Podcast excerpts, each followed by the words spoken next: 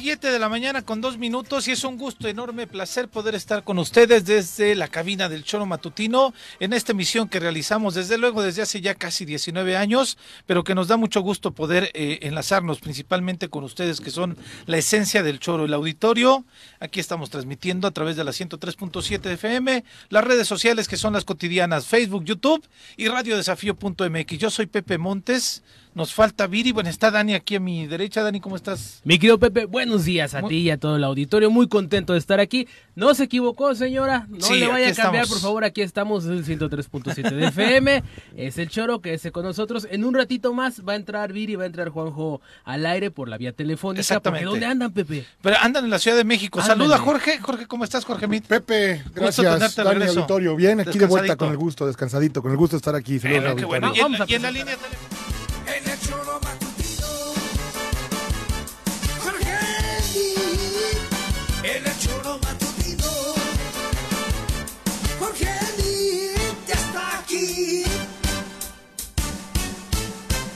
el choro matutino. Que me no, no, no, está bien, nos falta la conducción de Viri. no, es que... No. le- Qué bueno. Es que no, me desconcerté ya con un No, exacto. Aquí estamos de vuelta y con muchas, con muchas Jorge. ganas. Bienvenido. Bueno, y justamente en la línea ¿Quién telefónica? ¿dónde andan, Juanjo? No se escucha nada, hay una música de fondo. Ya no, ya no, no Ah, sé cómo andas. Sí, ya está, ya Sí. está. ¿Cómo No estás, Juanjo? nada Buen de día. Lo que dijeron antes. Ah, mira, pues, buenos pero- días. Nada, nada más te saludamos para saber cómo estás y dónde andas. Bueno, pues estamos en Palacio Nacional, ¿Qué tal? en la, en la mañanera. Yo estoy aquí en la sala de prensa ahorita para poder hablar con ustedes y Viridiana está en la sala de la conferencia mañanera con Andrés Manuel López Obrador. Que Ahorita ya, que termine me cuelo para adentro. ya está a minutos de iniciar la mañanera. pa' afuera. ¿Mandé?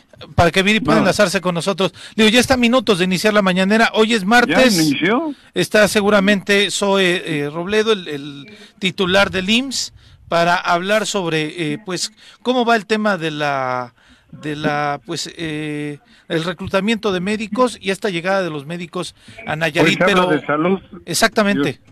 se habla de salud, se habla de, hoy creo que es el Día Internacional de, de, de- de los pueblos indígenas o de- algo de eso, porque hay aquí como 20 personas invitadas, creo que son de algunas de las comunidades indígenas del país.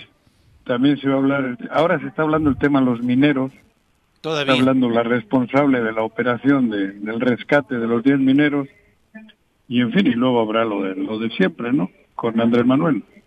Juanjo, Ahí oh, está, ahí está Viridiana. Pajita. La traje, la traje hoy para que sepa lo que es la, la mañanera en vivo. Se seguramente. cagó de frío, desde temprano se cagó de frío.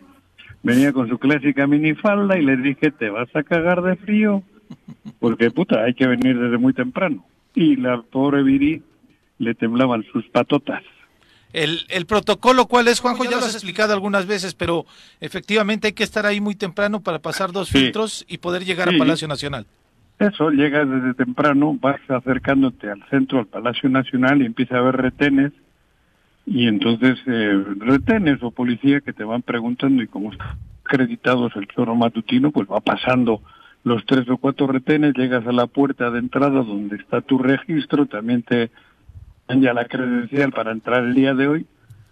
Y ya adentro pues aquí en la sala donde está Andrés Manuel y hay una sala grande que está lleno aquí de, de, de computadoras y eso, y yo como no conozco la madre está la computadora, me estoy haciendo pendejo delante de una de ellas, pero está apagada, güey, porque no sé cómo se usa. Pero Oye, en fin, el tema Oye, es pero que, qué alegría más días de estos escucharte tranquilito, quieto. es que no sin puedo hablar alto porque hay más medios acá. qué bueno, o sea, porque ojalá se fuera todos los Así lo hiciera días. siempre, condenado viejo. ajá. Pues mira que no me calientes que salgo, ¿eh? A ver si porque seguro que me encabrona y No, que salir es afuera que quería ver si, ya que estás ahí, le hacías un par de preguntas al presidente, por qué nos engaña, y por qué nos miente, pero bueno, otro día que Ajá. estés aquí con Dime, más yo le hago, yo le hago, yo le hago. Voy a No, hablar con Peña Nieto. ¿A es- quién decías que le No, no, no. pregunte? ¿Quién Ah, se chingó toda la lana del país? ¿O Sí. qué decías? ¿Qué No opinan tú, tú, qué opinas de la Guardia Nacional, Juanji, ahora que la quiere militarizar por decreto? ¿Te parece correcto? Muy correcto. Ah, ok, sí, ya se Muy me correcto. raro. Sí. No, está bien. Disfruta, Juanji, disfruta, disfruta Sí, mucho. No, te digo, mira, a mí esas cosas, Es que, a ver, ¿qué más? ¿Qué más? No, No, nada, es que nada, no, nada, es que no puede hablar.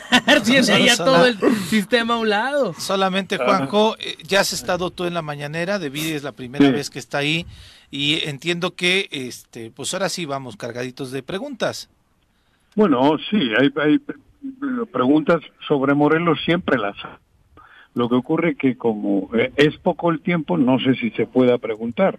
El día de hoy, si le dan la oportunidad, será Viri la que haga alguna pregunta. Ella trae sus tres o cuatro preguntitas.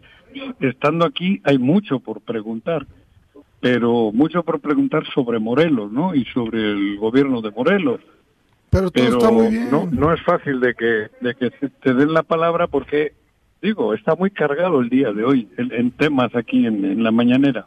Sí, principalmente a nivel nacional, obviamente lo que interesa mucho es el rescate de los mineros, que ya lleva de eso se está sexto hablando. día, en este ¿no? momento está explicando Andrés Manuel justo el tema de los mineros Y lo que va a causar polémica, Juanjo, como lo decía eh, Jorge, va a ser el tema del anuncio ayer inesperado del presidente mencionando que la Guardia Nacional Bueno, se integra a la Sedena. que, Que además ya aparte de está inesperado, haciendo. ilegal, ¿eh? No, no es como Sí, está muy complicado el tema de la seguridad Sí, claro. ni en quién confiar y yo creo que el menos malo en este caso es el ejército no el menos malo y supongo yo que por ahí va el asunto.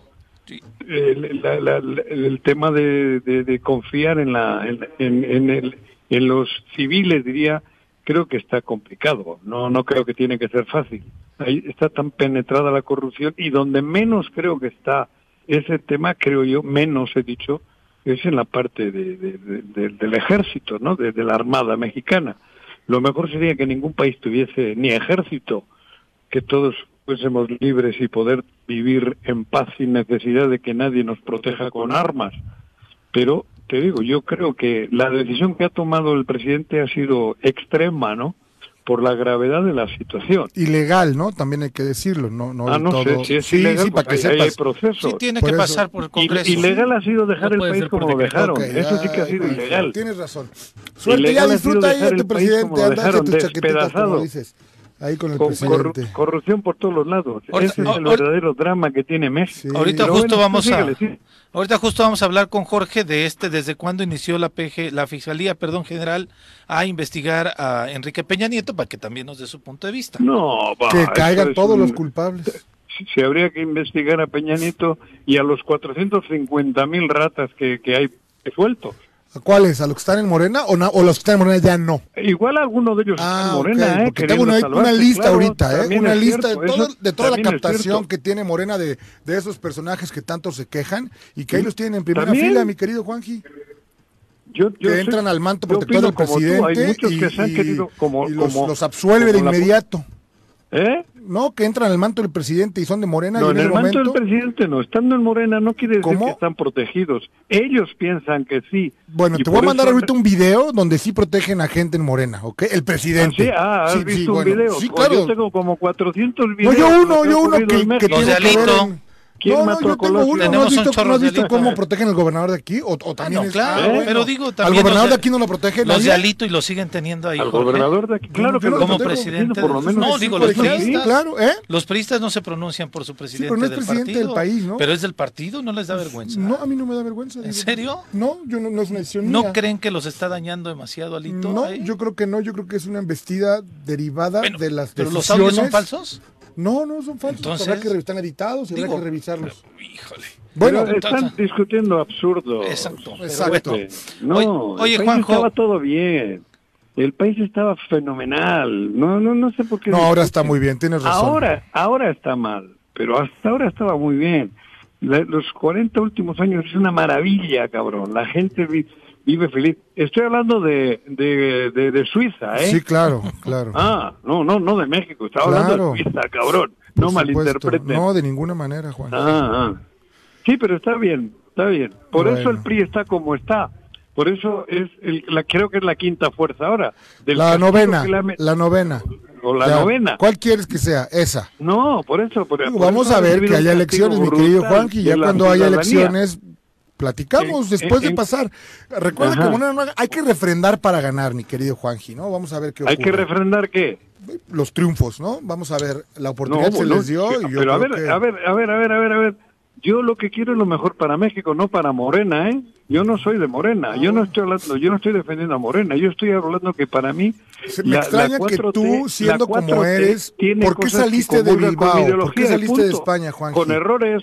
¿Por qué, por qué saliste de ¿eh? allá? ¿Por una dictadura? ¿Por el ejército? Y hoy que aquí siempre ¿Qué se ha cuidado. dictadura? Hoy, es la que ha habido aquí durante 70 años. Bueno, ok. Esa sí ha sido dictadura. Está bien, pues. Ahora dictadura, Andrés Manuel se va a ir. No, está bien, el tema del, Andrés del- Manuel se va el al tema 24. que hoy la, la Guardia Nacional por pincelazo del presidente se pretenda sea militar, es un error enorme, mi querido Juanji. Tú lo no apruebas, está perfecto. Policía Federal al servicio de, de toda la corrupción que ha habido en el país. Es que no puedes, sí no puedes, no compararlo así. Tanto uno ¿Cómo como no otro es a- malo. Entonces no puedes decir, Ustedes esto fue malo y esto fue peor. No, Juanjo, no. No, Tú ¿cómo eres un no? hombre ¿Cómo inteligente no? que siempre ha defendido las ¿No causas. te acuerdas tú cuando te contra paraba de... la Policía Federal? Sí, ¿Te claro. daba miedo? ¿No te acuerdas tú cuando te Pues a mí paraba no me daba miedo, ¿eh? A ti te da miedo, lo vas a traer ahí para que te dé miedo. A mí nunca me dio miedo, nunca. No, Ni me da miedo a hoy la mayoría de la tampoco. población sí, ¿eh? Ah, bueno. Le daba pánico cuando te paraba la Federal. Pánico. No, no, bueno, Y, y todavía hoy, ¿eh? Y todavía hoy, yo no digo bien. no, ¿eh? no Pero creo que además, te asista la, la, medida razón, que ha pero... tomado el presidente... Pero ¿cuál medida? La medida es lo que un solo hombre quiera y por su voluntad hacer lo que se le pegue la gana. no, ¿Estás no, lo que-? Lo que, lo que ocurre es que lo que ocurre es que él está tomando decisiones para para Contraviniendo lo que frenar lo que esta, él, esta tragedia Juanji, que se vive de violencia. ¿se te que- olvida que cómo heredó. fue creada la Guardia Nacional? Mi querido Juanji. La aprobó el Congreso. ¿Eh? ¿Cómo? Como una La el policía civil, sí, así perdón. es. Entonces, por pincelazo del presidente, Sí, donde el presidente es- iba a sacar al ejército de las calles. Es que hablemos del discurso de lo que es la realidad. Lo vamos Así a como los videos de Alito. Lo vamos a Así los videos de Alito, tan claro los un videos de código Alito Ten- como tenemos, tan prepara- claro es. tenemos preparado un Sí. video donde Andrés Manuel critica a Calderón cuando militi- militariza. Ay, mira, Y va para allá. No, no te, Bueno, no te me preocupes. Pero más allá que va para allá, lo hace brincándose la ley. O sea, le vale absolutamente Tiene que gorro. pasar por el Congreso No, dijo Unión. que no, su Oye, pero decretazo. Sí, pero tú tiene eres- que pasar Bueno, por Ustedes o sea, son los de- a, ver, mí lo que me preocupa, de- a mí lo que me no parece dices- es que venga, a ver, tú no dices que hay instrumentos democráticos que pueden hacer que la ley se respete. Si no se ha cumplido la ley, utilice los mecanismos que dices tan ufanamente que creó el PRI. El PRI dejó a este país maravillosamente con todas las instituciones. Aplíquenlas. Bueno, está bien, Juanji. No voy a discutir contigo Si- porque si es, es ilegal lo que ha hecho. pelear con una pared. tienen mecanismos que ustedes crearon. No, no, lo para- está pretendiendo hacer, no, no lo ha hecho. todavía falta ¿Quién? lo No, el presidente, sí, sí, sí. como Ah, todo ah. lo que hace, donde es su voluntad y solo su voluntad. Bueno, donde tiene Punto. la ley, donde tiene No, va la a ser ley la a su voluntad favor, que ¿no? quiere Peña Nieto. No, no, no, el, el presidente se llama López Obrador, ya dejen a Peña Nieto en su casa o en la cárcel, métanlo, pero ya, pónganse a hacer cosas, ¿no? Los que están ahí al frente, sería importante. Ajá. Ya, ¿no? está bien. Preocúpate de Peña Nieto. No, yo no me preocupo, Peña Nieto fue pésimo, ya se fue, ya perdió, nada más que quien no está al No, frente. pero yo- ya se sigue fue, ya sin- se llevó lo que se bueno, llevó. métanlo a la cárcel, Con Juanji. todos sus esbirros. Métanlo a la cárcel, Eso- es lo que yo digo. ¿Ustedes por qué no se preocupan? No, métale yo, no, yo, sí, yo Ah, yo simplemente soy un empresario de medio. Ah, ¿Yo perfecto. qué le voy a meter? Dile allá al presidente ahorita, oiga, presidente, ya meta a la cárcel a Peña, porque la verdad sí está cañón. Ya. No, yo no. Porque es a través de la fiscalía, ¿no? Hay no sé, pues es que instituciones a mí que me dicen que que yo hacer. Peña, Yo no, yo Peña, cabrón. que ni que fuera No, mi papá. Yo digo que O es la fiscalía quien lo tiene que meter, no el Claro, presidente. efectivamente. Si fuera el presidente, tal Eso vez ya lo hubiera Ah, metido. entonces la, la fiscalía que O no si- responde si presidente, el ¿verdad? Hoy que ya eso ya cambió. No, pero me Esa parece- fiscalía donde A se ver, ve el tema Tú estás con- hablando de legalmente. Jorge. Sí, claro. legalmente la fiscalía. Que lo meta la fis- el Entonces no te cárcel. contradigas porque No, no dices el presidente hace lo que quiere. Que el presidente Entonces, es la apruebe las, fiscalía. puertas, las pruebas suficientes. No, no la está aportando. Es la no fiscalía no quien los está, nada. es la fiscalía quien está Quien está solicitando, No, ¿no? la presidencia. Pero bueno, Es la que lo fiscalía, metan a no la la cárcel. Pero es que eso no es la discusión. Que lo metan Pero a la no es cárcel. solo, a No, ver, es que no la discusión es que tú dices de pronto a que el presidente hace lo que quiere. 40 años. A todos los que tengan que meter, que los metan, Juanji. No caben. Si habría que meter a la cárcel a todos, no Es caben. que en yo, la, no si, caben. si Bueno, habláramos de moral como hablan aquí, de no entrada, caben quien es mi director de la CFE tendría que estar en la no cárcel caben hoy. ni llevándoles claro. a esa, a eso es donde lo que yo estaba la voy. isla esa que es, ya es la han lo que hecho el presidente turística. quiere y como él quiere. Es increíble que tenga un personaje de la calidad Me como pare- tu ex suegro, Manuel Bartlett, y que no diga nada, Juanjo, que lo purifique y lo santifique. O sea, Qué perdóname. eres, qué chismoso. ¿Qué? Mi ex suegro. Pues No te hagas. Solo fue, fue lo- solo fue un rozón con la hija, hombre. Por eso. Tampoco, tampoco me ¿No te dejó ninguna ese- propiedad? Es que eres como Un el, rozoncito, güey. el señor que, ¿Eh? que es como el nopal, ¿no? Cada día se le encuentra las Pues sí, sí, pero ese sí no dices nada, ¿va? O sea, ese integrante de la 4T Bartlett. tan distinguido, Pero no, que es el de a los ver, a ver, brazos operadores a ver, y más cercanos del presidente, ¿qué opinas? Estás Que lo metan en la cárcel también es parte, no he de, hecho. es Si parte de la putrefacción de este país. Por es que- pero bien que le chupa, bien que le chupabas, perdón, bien que No, le que no, le- le tú por hacía su hija, yo no, yo no lo conozco. Ahora es enemigo. No, yo ¿Por no, qué? yo no, yo no. Oh, Cuando era aliado, cuando era del lado de ustedes, era San Bartlett. Nunca, Eh, mi querido Juanjo, te estás contradiciendo, Eh, sí, Juanjo. era, un, era un gran Yo, militante. contradecir, yo nunca he defendido también. a Bartlett, a mí, si la Además que es de los le fundadores de Morena, ¿eh? Si, No, le, si le tienen que meter al bote que le metan. Obradoristas Yo número estoy uno. con el país. Sí, sí, yo sí, estoy con el país, no con los rateros. Aunque haya rateros en el gobierno o en Morena, no, para nada. está eh, bien. Te equivocas. Está bueno, pues. El a día- mí me iba a dar mucho, mucho gusto si Bartlett tiene que ir al bote, que vaya. Fíjate, Sin Juanjo, duda. fue el 16 de octubre del 2020 cuando la Fiscalía General de la República inició la cacería contra Enrique Peña Nieto. Le ponen cacería en este artículo de Milenio. Ese día la Subprocuraduría Especializada de Investigación en Delitos Electorales empezó a solicitar información del expresidente, la cual en aquel momento clasificó como confidencial porque sería parte de una carpeta de investigación iniciada por denuncias de corrupción durante su sexenio. Y Claro. después, casi dos años después, el Ministerio Público Federal ya cuenta Tendrá el con mismo una futuro que el caso Primavera, ¿eh? personal y El mismo futuro que el caso de quien Primavera. fuera jefe del Ejecutivo del 2012 al 2018. ¿Sí te acuerdas tú del caso Primavera, Juanji? Pregúntale Claro al presidente a ver qué pasó ahí o qué ya, sí, ya. Nada mal, mal. Yo espero que siga Ah. adelante el proceso. Pues bueno. Estoy igual que tú. Sigue yo exactamente igual este país, ese es el justicia. gran problema, mi querido Yo no estoy atapando eso, al revés. Bueno. Tú bien sabes, yo estaba. O sea, ¿nuestro país sigue igual de jodido? Pues, en la Así lo recibimos. para que No te pregunto, a ver, No, ¿qué que ha cambiado? lo Sí, bueno, cuando ve, claro, bueno, cuando ves que el caso ¿Qué? Primavera tan contundente, con Sí. pruebas tan fehacientes, Sí. con datos tan claros y precisos, no pasa nada, estamos exactamente igual. Pues, es que todavía hay vicios de los 40, 50 años últimos. Bueno, Hay que todavía. Por eso hay- lo digo, todavía- dice Jorge, estamos igual. No ha podido el señor Andrés igual. Manuel corregir Peor, todo eso. peor, perdón, peor. No, ya ves, ya- Peor, ya es que lo pienso y peor. Sí, ¿Eh? Nada, Juanji, tú ya vete a tu rueda de prensa que me caes gordo. No, yo estoy acá, yo ya estoy acá, yo estoy sentado delante de una pantalla de internet que no, digo, de computadora que no sé entenderla, güey, pero Sí, estoy viendo en claro. la pantalla. Eso, eso sí te lo creemos, Juan José. Eso sí te lo creemos. Pero bueno, En fin, No, no, pero yo sigo, ¿eh? yo no tengo prisa, estoy aquí. no, pero nosotros sí tenemos Nosotros que ya ir me al diste corte. flojera, a mí ya me diste flojera. Sí, claro. Porque no se puede hablar contigo flojera, aquí. que por eso quieres que cuelgue, para que No, digas tarugadas y nadie, porque Dani no se atreve. ¿Qué? ¿No se atreve Pe- qué? Pepe, Dani, cabrón, ahí está calladito, Pep. Yo No, estoy viendo los toros desde arriba, sí. señor. Yo estoy viendo los toros y divirtiéndome. Bueno, a ver, digan más noticias de lo que ha ocurrido. No, Yo pues, estoy aquí atento. justamente- Yo me callo, escucho y me callo. Justamente eso, Juanjo, que este, esta investigación de la, de la Fiscalía fue es documentación personal y pública de quien fuera el jefe del Ejecutivo de, na- en el 2012 al 2018. Tal es el caso de ingresos, salidas del país, perdón, su CUR, pasaporte, INE, acta de nacimiento, así como ubicación de sus domicilios y hasta licencia de manejo, entre otra información que podría utilizarse para una posible imputación de algún delito y posteriormente incluso un juicio. El primer paquete de documentación fue dirigido aquel 16 de octubre a la Consejería Jurídica de la Presidencia, al Instituto Nacional Electoral, al Tribunal Electoral del Poder de- Judicial de la Federación y a la Cámara de Diputados. Se trataron de copias certificadas del contrato laboral de Peña Nieto, de su constancia de registro como candidato presidencial del PRI en las elecciones del 2012 y de sus gastos de campaña, así como de su declaración como presidente electo y el bando solemne relativo a la constancia de la presidencia. Ese eh, pues eh, expediente es bastante amplio. Eh, menciona que en aquel tiempo reiteró que esta solicitud de documentación tenía carácter de confidencial, por lo que su contenido no debe ser divulgado a fin de salvaguardar la investigación. Es decir, desde hace dos años al presidente, al expresidente Enrique Peña Nieto, la fiscalía ya lo venía pues investigando la fiscalía de la República. Eso es lo que duele algunos. Por eso quieren hacer magnificar que si la Guardia Nacional y que si quieren hacer una bronca para ir tapando eso, que es el la verdadera solución al país, es eso, erradicar la corrupción. Y, por supuesto... Hay que hablar de Pío para que nos ayude. Pero a ver, Juan ¿Eh? José, ¿realmente estás convencido de que este procedimiento va a tener un resultado positivo para el país? ¿Realmente algún día veremos Olvídate a si Peña Nieto positivo, rindiendo claro, cuentas de lo que ¿Cómo? hizo?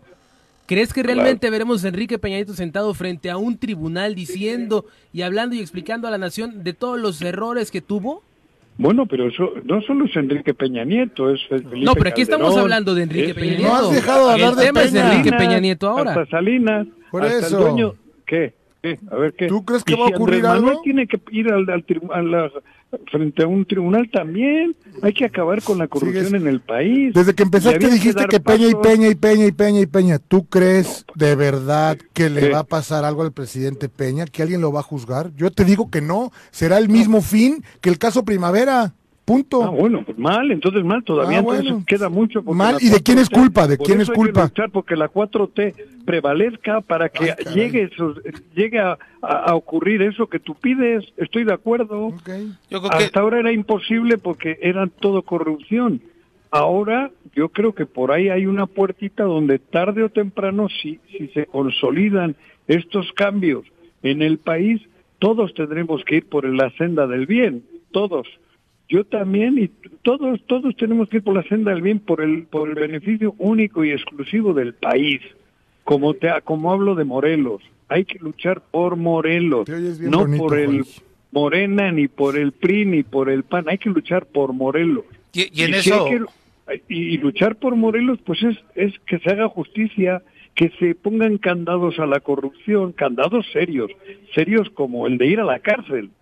Esos son candados verdaderos, cabrón. Y corregir a nuestros hijos de que no se tiene que utilizar el, ca- el camino más corto, porque el camino más corto en México, lamentablemente, es el de la corrupción. Y Juanjo, lo que hay que apostarle también es a fortalecer las instituciones, más que estar en el debate nacional a partir de un personaje o algunos personajes. Digo, desde los que creen en la 4T y desde los que son opositores, porque a lo que le apuestan es a ese, al personaje. Y ahí No, nos enfrascamos. Nos Y de pronto las instituciones es los que estoy- tenemos que Estoy hacer. apostando a un cambio sustancial, profundo en el país. Lo que pasa es que hay un personaje que se ha atrevido a hacerlo. Claro, Pero, pero el personaje se termina en tres años. Así en el es. 2024 va a terminar. Pues Por eso yo creo que se deben dejar bases sólidas para que este proceso que está incipiente, que están haciendo, se consolide. Pero yo no quiero que se consolide en el trono Andrés Manuel. Quiero que se consolide la 4T como bases para que el país agarre un rumbo distinto. No el que venía. El que venía nos estaba llevando, ya estábamos en el pinche abismo. Y, y- y creo que es así. Yo soy de los afortunados, además, que en ese, en ese camino a mí no me ha ido mal, pero creo que no es correcto por mi parte. Creo que se deben hacer cosas mucho mejor para que el país, en el país nos vaya bien a todos, no, no a unos pocos, que me incluyo entre ellos. Yo soy afortunado. pues bueno, Juanjo, eso, cabrón, y no es Andrés Manuel. Andrés Manuel se va, sí, se, pero tiene, se tiene que ir quedar y se va. Y ya quedó de manifiesto. Hacia, hacia un, hacia un país, hacia un país digno. Así como la Guardia Nacional no iba a ser No, yo sí. No, sí se va ir, ir, ir. Serían- que ir, que ir. absurdos, estaríamos diciendo que no tenemos la capacidad de defender la democracia en nuestro país. Yo creo que el, el seguir pensando que Andrés Manuel quiere quedarse y perpetuarse en el poder No, es la es mayor. Eso lo ir. utilizan ellos como argumento, Pepe. Es que ya ni es argumento, Juanjo. para evitar la 4T. Están queriendo evitar la 4T. Y la 4T, porque la 4T pone ¿Qué unos es la candados 4T, Juanji, por severísimos Dios? a todos ¿Qué es la 4T? ¿La 4T? ¿Cuál 4T? Vamos. La de, te repito, la de Pío, la de Bartlett, la de Cuauhtémoc, la de Cuitláhuac, la de Barbosa. Todos ¿A qué se tienen 4T que te refieres, Juanji? Ah, no, no, no, a la 4 no, eso Ah, no es bueno, 4T. no, ¿qué no, no es? confundan. ¿Qué El es? 4T no es el chorro. Barbosa no es La 4T, cua- Cuitláhuac no es 4T, por amor la- de Dios, Juanjo. A ver, escucha, no, no, no, no confundas. La 4T son los cimientos para un país nuevo. No me vengas que Cuauhtémoc, que la chingada. Cuauhtémoc no hace ya ni la Cuauhtemiña, cabrón. No vengas con tonterías. La 4T es, es, es, es, es una filosofía de vida nueva para el país. No, no, no, no seamos simplones. Ya sé que en Butler, el otro y el otro no son 4T. La 4T es mucho más profundo. Ni el propio Andrés Manuel es 4T. Claro que no. Yo también comparto eso. Ni el propio Andrés Manuel. La 4T va más allá. Es un país nuevo. Ha habido una persona que, que, que, que, que ha puesto los primeros eh, cimientos, que a algunos no les gustan ni los primeros cimientos, claro. por eso andan, andan desesperados en que no haya ni, ni cuatro ladrillos puestos. Eso es la cruda realidad, cabrón. Pero estoy de acuerdo Cuando me contigo. la Cuauhtémoc 4T, Blanco me es de los saberlo. antiguos. El Bartlett es de los antiguos, del antiguo, de este, de, de este México que todavía está palpitando en la maldad. Ahí claro que sí. ¿Morena es la lo 4T entiendo. o no es la yo ta- 4T? Y yo también soy parte de eso, porque yo he cometido errores. Oye, pero Morena es 4T o no es 4T, no entiendo. No, Morena no es 4T. Ok, 4T es no la filosofía. 4T es un proyecto de vida Que para se- se México. plasma en un Y Morena es un Morena, instrumento ¿no? Que, que, Me que voy a debe de la risa la semana que entra que veamos quién es el presidente de Morena en Morelos. Para allá, para estar más, más No, claros pues, que a ver, a ver, a ver, a ver, a ver, No, a ver. no, a mí Morena, me, me- a mí Morena me la pellizca, el Morelos, pues me la pellizca. Así porque Morena es el te digo, vehículo ¿eh? de la 4T. Me la pellizca. Está bien, no es lo que Yo tú no, digas, yo, Juanji. Las yo no cosas estoy defendiendo son. un partido, ¿eh? Está bien, ni, pues. ni estoy metiéndome con la gente del PRI, ¿eh? En, la, en el PRI también hay gente buena. ¿eh? yo nomás Eh, te Estoy digo- hablando, estoy hablando de, de, de- de lo que se ha vivido en el país y de lo que se avecina.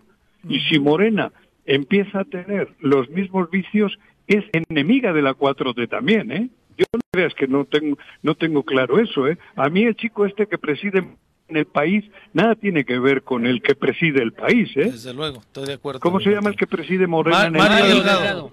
¿Eh? Mario Delgado.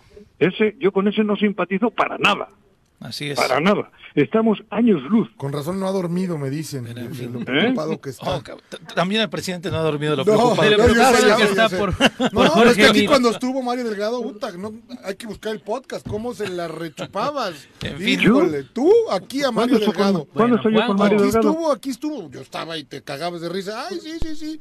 Con él. Mario Delgado estaba en lo el mejor estudio. del mundo. Sí, por teléfono. Por teléfono, dice, Ah, por teléfono, querido, por Ay, entonces, entonces cambia. Habían temas superfluos. No, No, no, no, yo nunca he estado con Mario Delgado y, y- y lo- se lo digo igual que le he dicho a casi todos.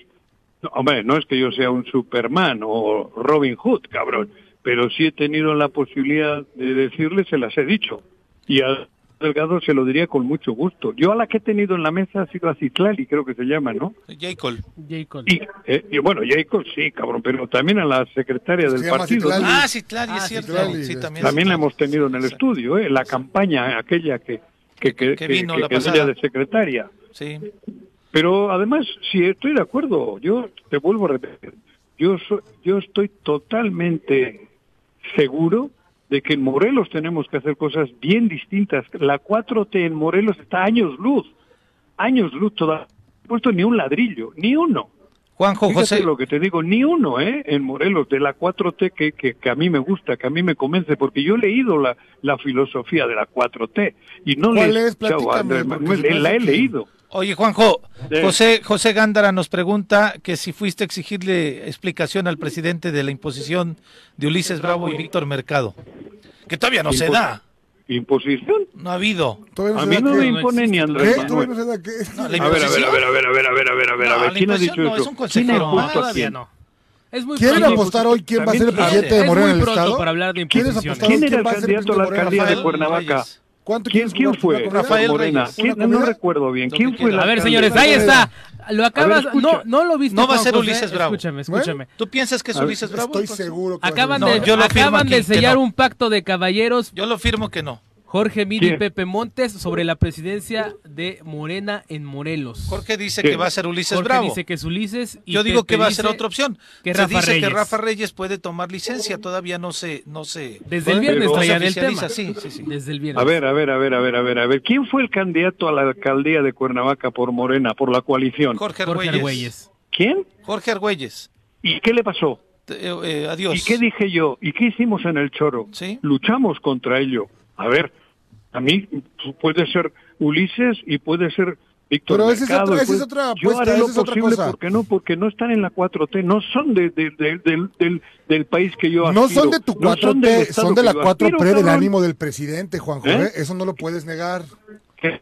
Son, no son de tu 4T, pero sí de la 4T del presidente López Obrador. No, no y en son su de la ánimo 4T están. Porque tú lo no, dices. la 4T solo hay una. Porque tú lo Y dices, no, 4T mi querido Juanjo. Es la 4T de Las- México. La 4T que el presidente pregona y dice, donde ahí habla de. Él los ve como A aliados. ver. Claro, bueno, como y, aliados. e integrantes Y han y sido miembros sus aliados. y- A ver, no aliados. te, te apuesto lo que quieras.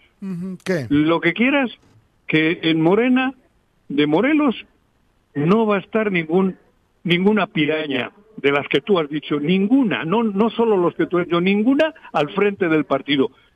¿Qué te apuestas? Ya quedamos. Ya, Vamos a una comida. vamos a Apostaron hacer- una comida.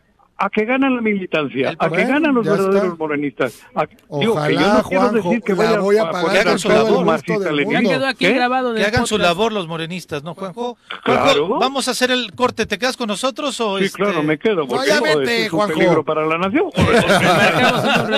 Ya con vete por 32, ahí. vamos a hacer una pausa, regresamos al choro informativo. Matutino, Matutino, perdón. ya te traicionó el amor. sí, sí, sí. Son las 7 con 37 de la mañana. Les agradecemos que continúen con nosotros aquí en el Choro Matutino. En la línea telefónica tenemos al presidente de la Comisión de Derechos Humanos en el Estado de Morelos, Raúl Israel Hernández. Raúl, muy buenos días. ¿Qué tal, Pepe? Muy buenos días. Un saludo ahí a la cabina de trabajo, a Jorge, a Dani y también a tu distinguida audiencia. Y Juanjo, que está en línea telefónica Está en también. línea, presidente. Ah, caray. Pues desde luego que también nos da muchísimo gusto saludar a nuestro querido amigo Juanjo. Igualmente estoy aquí en Palacio Nacional, mi querido Israel. Hijo, lo presumes, Juanji, como si fuera de presunción. Oye, Raúl, nos quisimos comunicar contigo porque la semana pasada salió un tema derivado incluso de una denuncia en un medio de comunicación de una persona que acusaba que al interior del penal de Atacholoaya habían golpeado a uno de los internos, me parece que de la celda número 8, y que la situación es que lo habían dejado bastante delicado. Pero acusa a custodios y a un directivo del propio penal. No sé si eso lo tienes documentado o nos vamos a hablar de este otro dato que da escalofríos, en donde se menciona que hay más de 23 personas o 23 personas que han perdido la vida al interior del de los penales de Morelos y que no se tiene clara, no se tiene claro eh, cuál es la causa de muerte de ellos.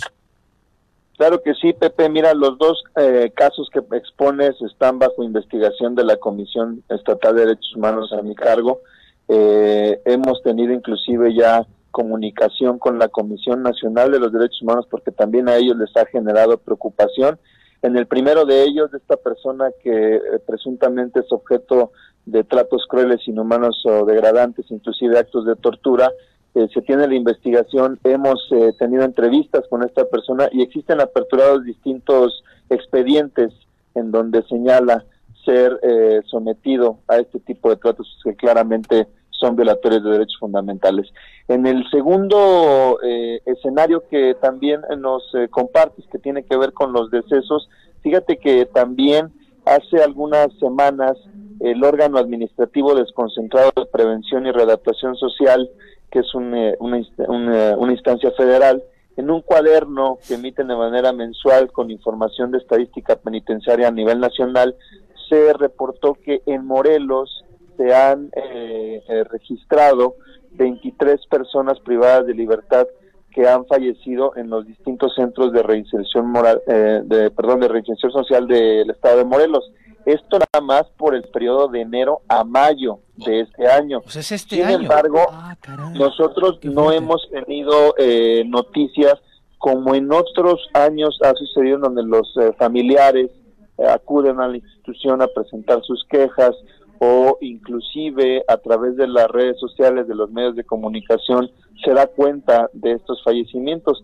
Eh, en este año esto ya no ha sucedido, pues genera una eh, clara eh, preocupación por el temor eh, muy posible de que estén ocultando información sobre las causas de estas eh, de estas muertes. Por esta razón, Pepe, eh, solicitamos el 25 de julio un informe al comisionado estatal de seguridad pública y al coordinador del sistema penitenciario de Morelos para que nos dijera cuáles habían sido cuáles han sido los eh, motivos, las causas del deceso de estas 23 personas eh, privadas eh, de su libertad. Y en respuesta a los dos días, para nuestra sorpresa, se nos eh, solicita que les informemos eh, qué, de qué expediente estamos hablando, de cuáles son las autoridades responsables de estos hechos, o sea, eh, una serie de condiciones eh, eh, para que nos puedan dar la información que por ley nosotros estamos facultados a solicitarles. Por esa razón les eh, insistimos en que eh, se nos proporcionara la información, dado que pues, estamos actuando de nuestras obligaciones y facultades constitucionales y legales, No obstante, pues nos han insistido en que eh, si no fundamentamos y motivamos esa solicitud, eh, pues no nos van a proporcionar eh, lo que estamos pidiendo.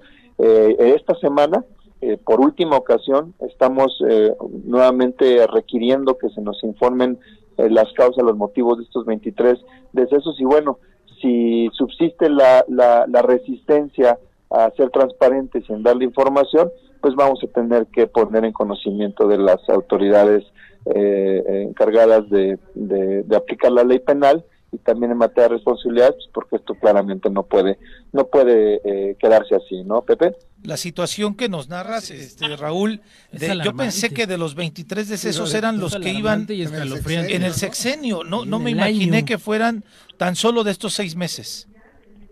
No, de los primeros cinco meses, de enero a mayo. Es un promedio de una persona fallecida por semana. Ahora, las causas pueden ser múltiples, pueden ser pueden ser muerte natural, eh, claro, eh, tema de salud, relacionadas con la salud, eh, pero pues también han habido en otros años motines, riñas, homicidios dolosos, suicidios, temas relacionados con el COVID, en fin, una serie de, de motivos eh, que eh, son el resultado de omisiones y en otros casos de complicidades de las autoridades, cuando como, como puede ser en los, en, los asuntos relacionados con riñas, con fugas, con motines, ¿no, Pepe? Sí, ahora, eh, Raúl, para aclararle y comentarle al auditorio, ¿de quién dependen exactamente? Porque antes dependían de la Secretaría de Gobierno los centros de readaptación social de nuestro estado de Morelos. Fíjate que en la actual administración de, de 2018-2024 cambió en efecto el diseño legal en materia de la responsabilidad sobre los la seguridad pública, incluida los centros de reinserción social. Hoy únicamente dependen del gobernador constitucional del estado a ah, través del comisionado a través del comisionado estatal de seguridad pública. fue la reforma administrativa, ¿no? que se hizo cuando llegaron. En efecto, fue una reforma este, y bueno, hoy, hoy la responsabilidad es directamente del gobernador a través del comisionado estatal de seguridad. Así expresamente lo establece la ley orgánica de la administración pública en el estado. Con razón los resultados. Bueno, igual y no le han dado la información porque la persona encargada sigue de vacaciones, que hablamos de Jorge ah, Rodríguez el, Pucheta, el segundo, El segundo, de del comisionado, puede ser que quién sabe dónde esté. Claro, son cosas que también eh, generan un contexto preocupante, ¿no? Yo creo que en un estado en donde la seguridad pública es eh, o debe de, ocupar la agenda central de todas las instituciones de gobierno, eh, pues este tipo de, de situaciones eh, como estos señalamientos a esta, a esta persona, eh, pues generan un contexto todavía más desolador para, para la ciudadanía. Bueno, bien decías, Raúl, para concluir, como no concluir, bueno, este tema va a quedar abierto porque, pues desde luego, para todo mundo, eh, pues nos va a generar una necesidad de información de lo que está pasando en los penales. Quizá hay algunas personas que dicen son delincuentes, pero en el Estado mexicano, quienes están internos en un lugar como estos, la integridad física de salud mental, es directamente responsabilidad de la autoridad. Y es por ello el interés superior de todos nosotros de poder saber qué está pasando al interior de estos lugares. Correcto. Lo que yo siempre he querido enfatizar en esta idea que, comentas que, es cierto, se eh, predomina en la mayoría de la gente, es que a la reinserción social hay que entenderla dentro de un sistema, un sistema de justicia penal en donde existen distintas instancias, la que está encargada de prevenir, la que está encargada de investigar, la que está encargada de imponer sanciones, de administrar justicia y la que está encargada de que eh, las personas que han delinquido, que se les ha impuesto una sanción privativa de libertad, se reinserten con las herramientas necesarias para vivir en sociedad. Entonces, con uno solo de los componentes que no funcione, el sistema de justicia en su integridad, pues es un fracaso, ¿no?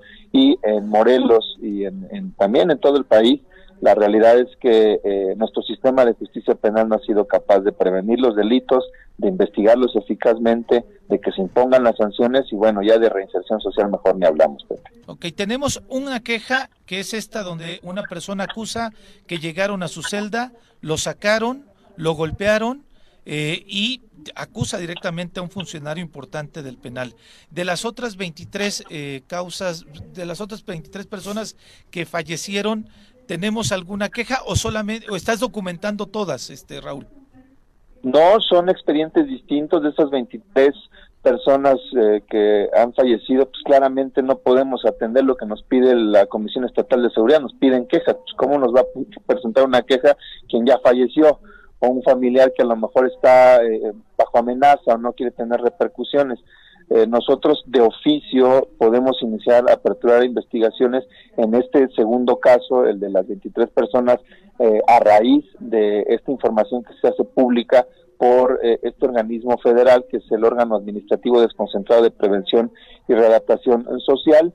Y bueno, nosotros estamos ejerciendo nuestras facultades, nuestras atribuciones, vamos a seguir insistiendo pues porque es nuestra obligación, es nuestro, es nuestro deber. Y fíjate que nada más para cerrar, para, para poner un poquito también en, en, en, el escenario, en la ecuación, eh, cosas que están ocurriendo al interior de los penales y, y, que eh, son, eh, digamos, distintas al comportamiento de meses anteriores, de años previos.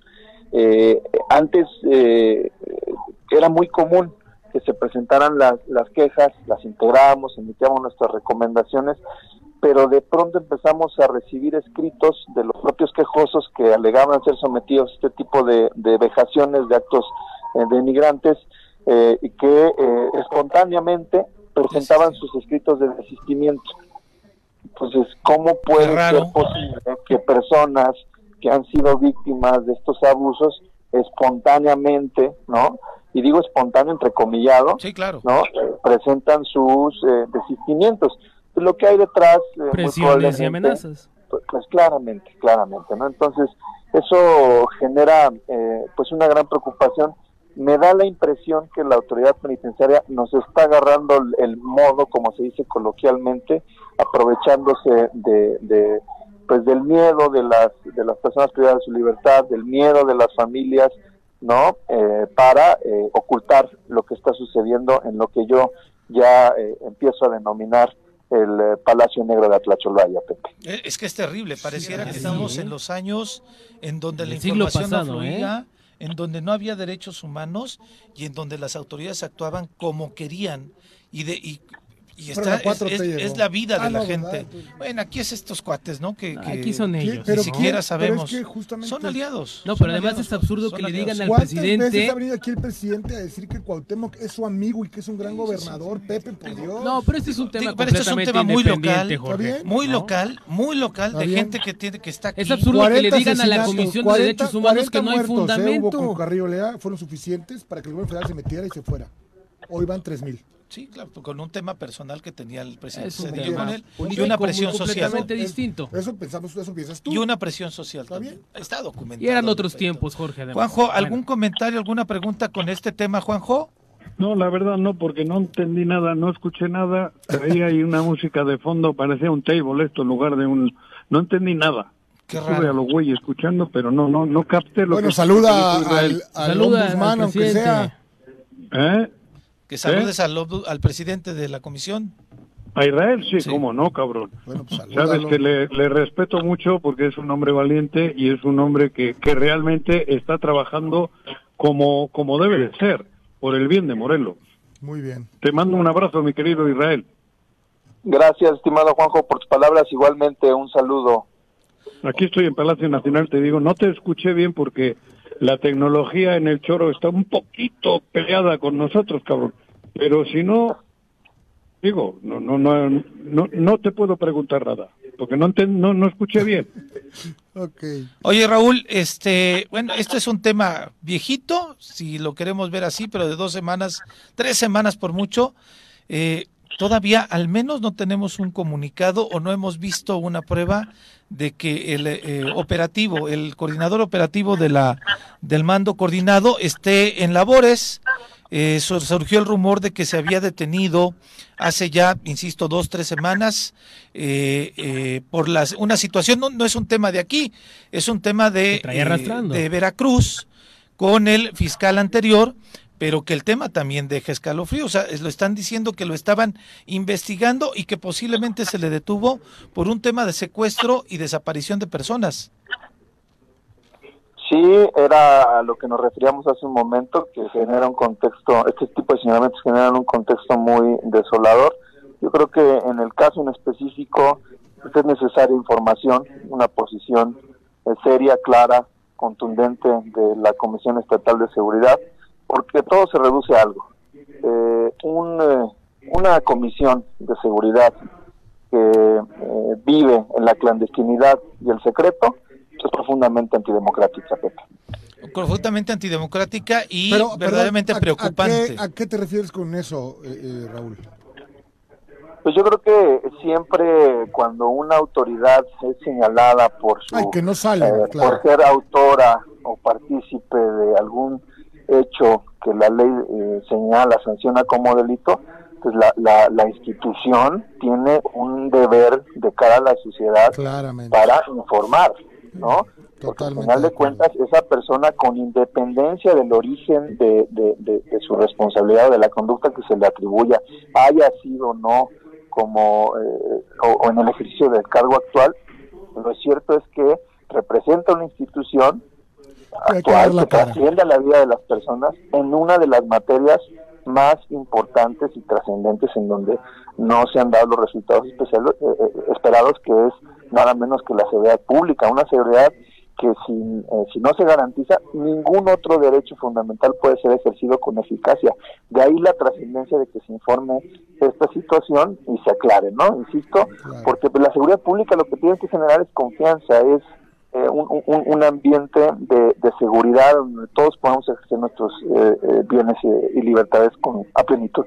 Bueno, y ese está el caso de los calcinados en Huitzilac, y está el caso de la, de la chica este, torturada y que está desaparecida en Zacatepec, y ahora lo absurdo es que el jefe, quien está a la cabeza de la Comisión Estatal de Seguridad Pública, diga que lo que sabía es que su segundo de a bordo, su mano derecha, no sabía si estaba de vacaciones o si estaba detenido. Y hasta la fecha no hay un comunicado oficial que nos diga aquí está el, el, el, el- el Bueno, mando no trabajando. el- el imputado a decir, claro, "Aquí estoy aquí a sus estoy. órdenes". No me están investigando y no me estoy, sí, no estoy pero, detenido. ¿no? O ¿no? sea- claro, claro.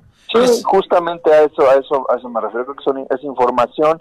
Hay algo en lo que sí eh, eh, coincidimos en la comisión, que es esta eh, este énfasis que hace la Comisión Estatal de Seguridad, el propio comisionado José Antonio Ortiz Guarneros, de que se predique la presunción de inocencia Desde respecto de este individuo, cosa que nosotros también eh, eh, este, eh, suscribimos.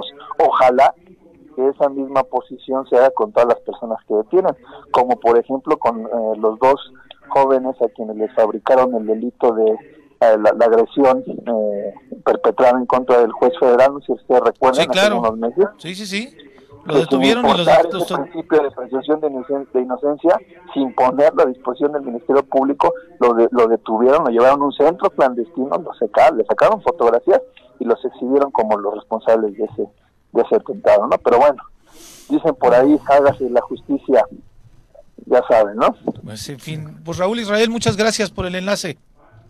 Al contrario, gracias a ustedes, un saludo a la audiencia. Que Buen tengas día. muy buen día. Pues bueno, es delicado este tema, por eso queríamos eh, abordarlo con... Todos, Ahora sí, todos pues, los temas son sepa Que ahí está delicados. la comisión, que la comisión funcione y que trabaja. ¿eh? Fíjate, Que ayer, ayer los compañeros de prensa le preguntan al secretario de gobierno, oiga secretario, ¿qué pasó con el segundo al mando de la comisión? Se supone que hoy terminaba su periodo vacacional oficialmente según el documento Ah, que claro, ustedes... pues son dos semanas normalmente. Exactamente. Entonces el secretario dijo, bueno, pues si mañana no se presenta, vamos a ver qué pasa, ¿no?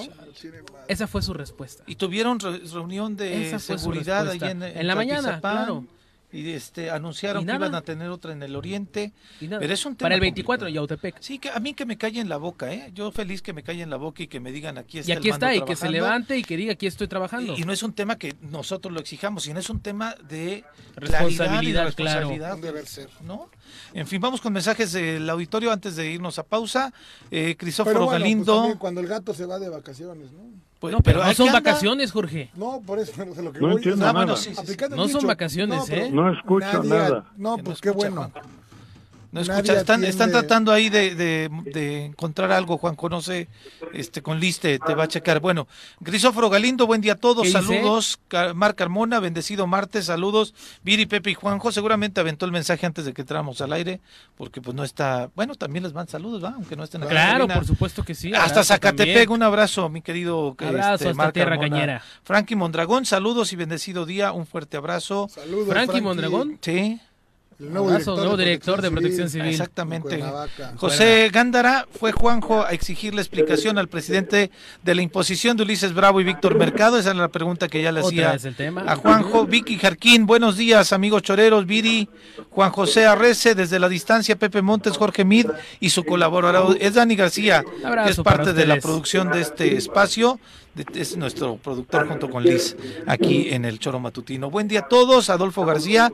Se oye que ese invitado es muy incómodo y solo se la pasa criticando al presidente. Ese eres tú. Jorge. creo, incómodo, creo se ah, llama Jorge. No me acuerdo de su apellido, pero se oye como un ardido. Qué desagradable escucharlo. Bien, bien por ti, Juanjo y Viri. de cada quien. Por esta mañanera. Lo que creo y lo que siento. Y aquí se respeta. se respeta. Así como, como Juanji, lo totalmente contrario, bueno, pues es parte de la diversidad y la, pluralidad de este programa. Brenda García, que detengan ya el español, José Manuel, investiguen bien. Virginia Colchado, hola Choro Matutino, buenos días, saludos. Y Richard Posas, martes chorero con gran actitud. Saludos George, eh, José Manuel Gándara te manda saludos. Saludos. Silvia Aguilar, muy buen día a todos. Son las 7 con 57. Oye, ese Gándara está en Australia, ¿eh? Hasta allá. Ándale, ah, desde allá. Otro lado del mundo. Bueno, pues perfecto. Tenemos a... ¿Qué onda, Juanjo? ¿No lograste escuchar a, este a Israel? A Israel hablamos sobre el tema de que han fallecido tan solo de enero a mayo, 23 personas en al interior de los centros de readaptación social del estado de Morelos y la autoridad no ha explicado, no ha no ha dicho cómo, por qué, cuáles han sido las causas de estos fallecimientos. Pues eh, creo que eso es terrible, ¿no? Oye, pero con una, con una, con un ingrediente particular. ¿Cuál? Que cuando llegan, el gobierno que llega y parte de la experiencia y todo, hacen una reforma administrativa y hacen como responsable de los penales al Ejecutivo del Estado, ¿eh? O sea... Sí, sí, sí. Antes, antes de pedir al secretario de gobierno y, ahora, por la situación del mando es el, el comisionado estatal de seguridad que fue con esta para fortalecer a José Manuel y desfortalecer a los demás, le dan atribuciones al ejecutivo de estas que nadie quiere tener, pero que la falta de conocimiento les da. Y hoy lo que ocurra o los que pueda tener tiene un ¿eh? responsable. se llama Cuauhtémoc Blanco. ¿Sabes por qué le dieron el es todo ese ese poder al, al, gobierno del estado? Al ejecutivo. Al ejecutivo. Al ejecutivo, ¿sabes por qué? Porque es un negocio grande. Ellos no valoraron los riesgos, solo vieron el negocio, solo están viendo negocio. Esa es la verdadera realidad. En, los penales hay un gran negocio y todo el mundo lo sabemos. Sí, claro. Lo mismo que, que, que, cuando hablas de basura dices es basura. No, basura, basura genera energía y genera dinero. Los penales generan dinero. Además de que le cuesta al erario, porque hay que mantenerlos, eso genera dinero que va a las arcas de algunos de estos canijos. Lo que ocurre es que no se dieron cuenta que hay seres humanos dentro y que se pueden morir, que se pueden matar entre ellos y que hay mafias. Ahí se les desborda. Ahora dice prefiero entonces no, el negocio no compensa tanto como para cargar con, con los muertitos. Sí, nada más que ya no hay vuelta atrás. Esa es la verdad de, los Morelos. Ahí, está ahí están los hechos y las responsabilidades que tienen un, un plazo pedentorio, que no sé cuánto sea, eh, pero seguramente un buen rato eso puede perseguir el Ejecutivo del Estado. ¿eh? Y que hay, que, hay quejas. La última es una queja de, un, de, un, de uno de los internos en donde llegaron custodios, eh, los, los sacaron de su celda lo golpearon, lo torturaron y señala a un directivo del mismo penal de aquí de Atlacholoaya y de esas hay más de Israel y pero mágicamente de pronto quienes acusan que los están este sí los están este violentando, después ya dicen sabe qué ya no ya no me investiguen eso sea, es complicado lo que está pasando en los penales, Juanjo. Sí, muy complicado. Pero hay mil, no solo los penales. ¿Qué pasó con el aeropuerto? ¿Qué pasó con ese aeropuerto? Sí, claro, y la, y la, la avioneta vieron robada. también un nicho de negocio, vieron un nicho de, de sacar dinero. Sí, se dieron no cuenta funciona, que la realidad hay- es que no, hay- funciona. No sirve para nada, no, no ha tenido capacidad de hacerlo. Pues sí, en efecto. En Y hay fin, mil casos que todo ha sido la avaricia, buscar el dinero, acomodiese lugar, en seis años amasar fortunas, irse como el reemplacamiento y como esas cosas. sí. Mira, el más eficiente creo que ha sido Víctor Mercado, por eso está donde está. Eficiente, cabrón. Eficiente para ellos, para su lucro personal. No, y además tiene, tiene clarita la mira para dónde va y por eso está trabajando todo para Claro. construir a partir de su Claro, propio interés. claro. ¿No? Efectivamente. En fin, son las ocho con uno, Juanjo. Vamos a ir a una pausa. Si te seguimos aquí teniendo, nos da gusto Sí. que nos acompañes. A Jorge no tanto, pero seguimos aquí. Jorge ya está rojo Sigo, su partido. Órale, son las ocho con dos. Vamos a una pausa, no se vaya auditorio. 8 con 8 de la mañana, seguimos aquí en el Choro Matutino, en donde estamos eh, Dani García, Jorge Mid, Juanjo en la línea telefónica y un servidor Pepe Montes transmitiendo. Les comentamos, por si nos están sintonizando recientemente, tanto Juan José Arrece como Viri Arias están en la mañanera. Ándale. Estaremos pendientes para ver si nuestra compañera Viri Arias tiene la oportunidad de hacerle alguna pregunta. Una pregunta. al ¿Lleva algún tipo de disfraz, Viri? Para ver si le- No. No, es como que. No, pues un parche. Unos un- ¿no? algo, No, no, ¿no? no, Ya no, sabes. para nada, no creo que, que le guste. Yo creo que Viri es muy se seria como Sí, para prestarse sí. esas cosas. En la línea telefónica tenemos al delegado en Morelos de la Cámara Nacional de la Industria de la Construcción, Ignacio Domínguez Santúñez. ¿Cómo estás, Ignacio? Muy buenos días. Muchas gracias, Pepe. Buenos días. Saludos a Jorge, a Dani Inge, y a buenos días. Juanjo, que anda por allá en la mañanera. Pero te está escuchando, ¿eh? Ahí anda, ahí anda en la línea telefónica. Oye, el día de ayer vuelven a salir, yo creo que después de la pandemia, no sé, digo porque no lo he documentado de manera eh, pues puntual, Ignacio, pero eh, este llamado que hacen el día de ayer ya lo habían hecho en otro momento y este me parece que ustedes tienen mucha paciencia, pero además pues obviamente la necesidad de poder enlazarse con el gobierno del estado y con los municipios para que los consideren en estas eh, construcciones que realiza se realizan desde el gobierno y que la industria de la construcción está todavía bastante lastimada por la pandemia y ahora por esta recesión económica que estamos teniendo a nivel mundial y que desde luego repercute en el país y en el estado. Los, los escucho muy muy entrecortado, Pepe, perdón. No No, te- sé si puedes repetir la pregunta porque sí les, les perdí. te, te compartía el tema de que eh, pues otra vez hacen un llamado para que tanto los gobiernos municipales como el estatal puedan voltear a la Cámara de la Industria de la Construcción, que ha estado muy golpeada desde la pandemia y ahora con la recesión económica que tenemos. Sí, mira, afortunadamente como lo, lo comentas, eh, nosotros como comité directivo tomamos posición en el 2020 con un periodo de dos años eh, de entrada con uno con la posibilidad de un tercer ejercicio que es el que estamos llevando a cabo.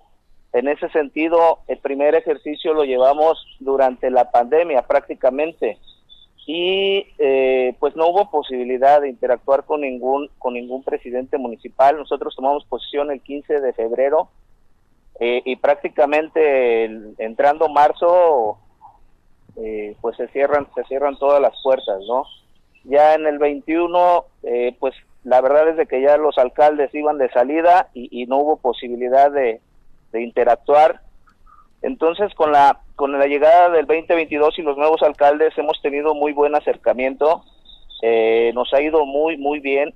La intención de la CEMIC es caminar y visitar los 36 municipios del estado y, y en ese sentido, de manera oficial, a través de oficio, ya ya tocamos los 36 municipios.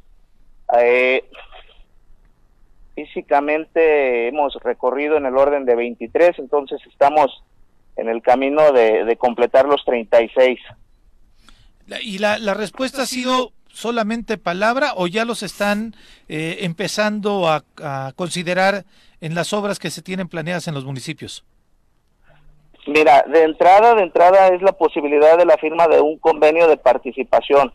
Y en ese sentido, por ejemplo, el municipio de Atlatlaucan ya lo ya lo conseguimos, el municipio de Tetela del Volcán, Eh, casualmente por ahí con Temisco, gracias al apoyo de Carlitos Caltenco, nos ha acercado con la presidenta municipal y, esta semana estaríamos en condiciones de firmar el convenio de participación y de igual manera con, por ejemplo, eh, con José Luis Uriostegui ya estamos en la antesala de la firma junto con la posibilidad de Jojutla, con Juan Ángel, Rafa Reyes también está en la mejor disposición y, y el afán es poder coadyuvar, ¿no? Coadyuvar en el sentido de la posibilidad de, de brindar algún espacio de para los afiliados, los constructores morelenses en estos municipios.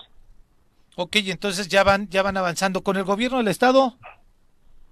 Eh, con el gobierno del estado, fíjate que la última vez que platicamos, eh, el tema fue la recepción que nos dio el secretario Samuel. como fecha fue 23 de mayo y, creo que por ahí me echaste el conjuro porque bien dijiste, dice, pues lo recibió, qué padre, vamos a ver este en qué continúa, ¿no? Y, desafortunadamente no no ha habido una segunda reunión en la cual el compromiso es sentarnos con la secretaria de obras y con el director del Instituto Estatal de Infraestructura Educativa. Estamos en esa, que ahí en esa lana, ¿eh? espera. Hay un chorro de lana ¿eh? para las escuelas. Sí, desafortunadamente, fíjate que no ha habido la apertura por parte del nuevo director. Eh, nos genera mucha decepción porque pues es un, ingeniero morelense que la verdad cuando cuando llega vamos a, visitarlo como como CEMIC y, y si nos recibe, nos dice sale, vamos a trabajar, vamos a coadyuvar porque pues al final de cuentas como bien lo comentas, estamos hablando de, de muchas acciones en el ejercicio, puesto que cuando menos son 300 acciones, 300 escuelas a, a rehabilitar y por sí solos ellos no podrían. En ese sentido nosotros podemos ayudar, ayudarles a, a llevar a cabo todas las acciones que se tienen programadas. Pero pues bueno, esperamos y deseamos que se dé este, este encuentro. Juanjo, estamos hablando con el presidente de la, de la industria de la construcción y esta nueva solicitud para que los eh, ayuntamientos y el gobierno los incluya en, en, pues en darle chamba para generar economía aquí. Menciona nuestro presidente Ignacio que ya con algunos ayuntamientos han avanzado, pero sin embargo en gobierno, a pesar de la primera reunión con el secretario eh, de gobierno, no ha habido una nueva respuesta. ¿Tienes algún comentario, alguna pregunta, Juanjo? No, simplemente darle un consejo, si es que la Z, bueno, no soy quien para dar consejos. Yo le recomendaría a los constructores de Morelos que hagan una sucursal en la Ciudad de México, cerca de Tepito, que pongan una razón social de acá para que les den chamba en Morelos.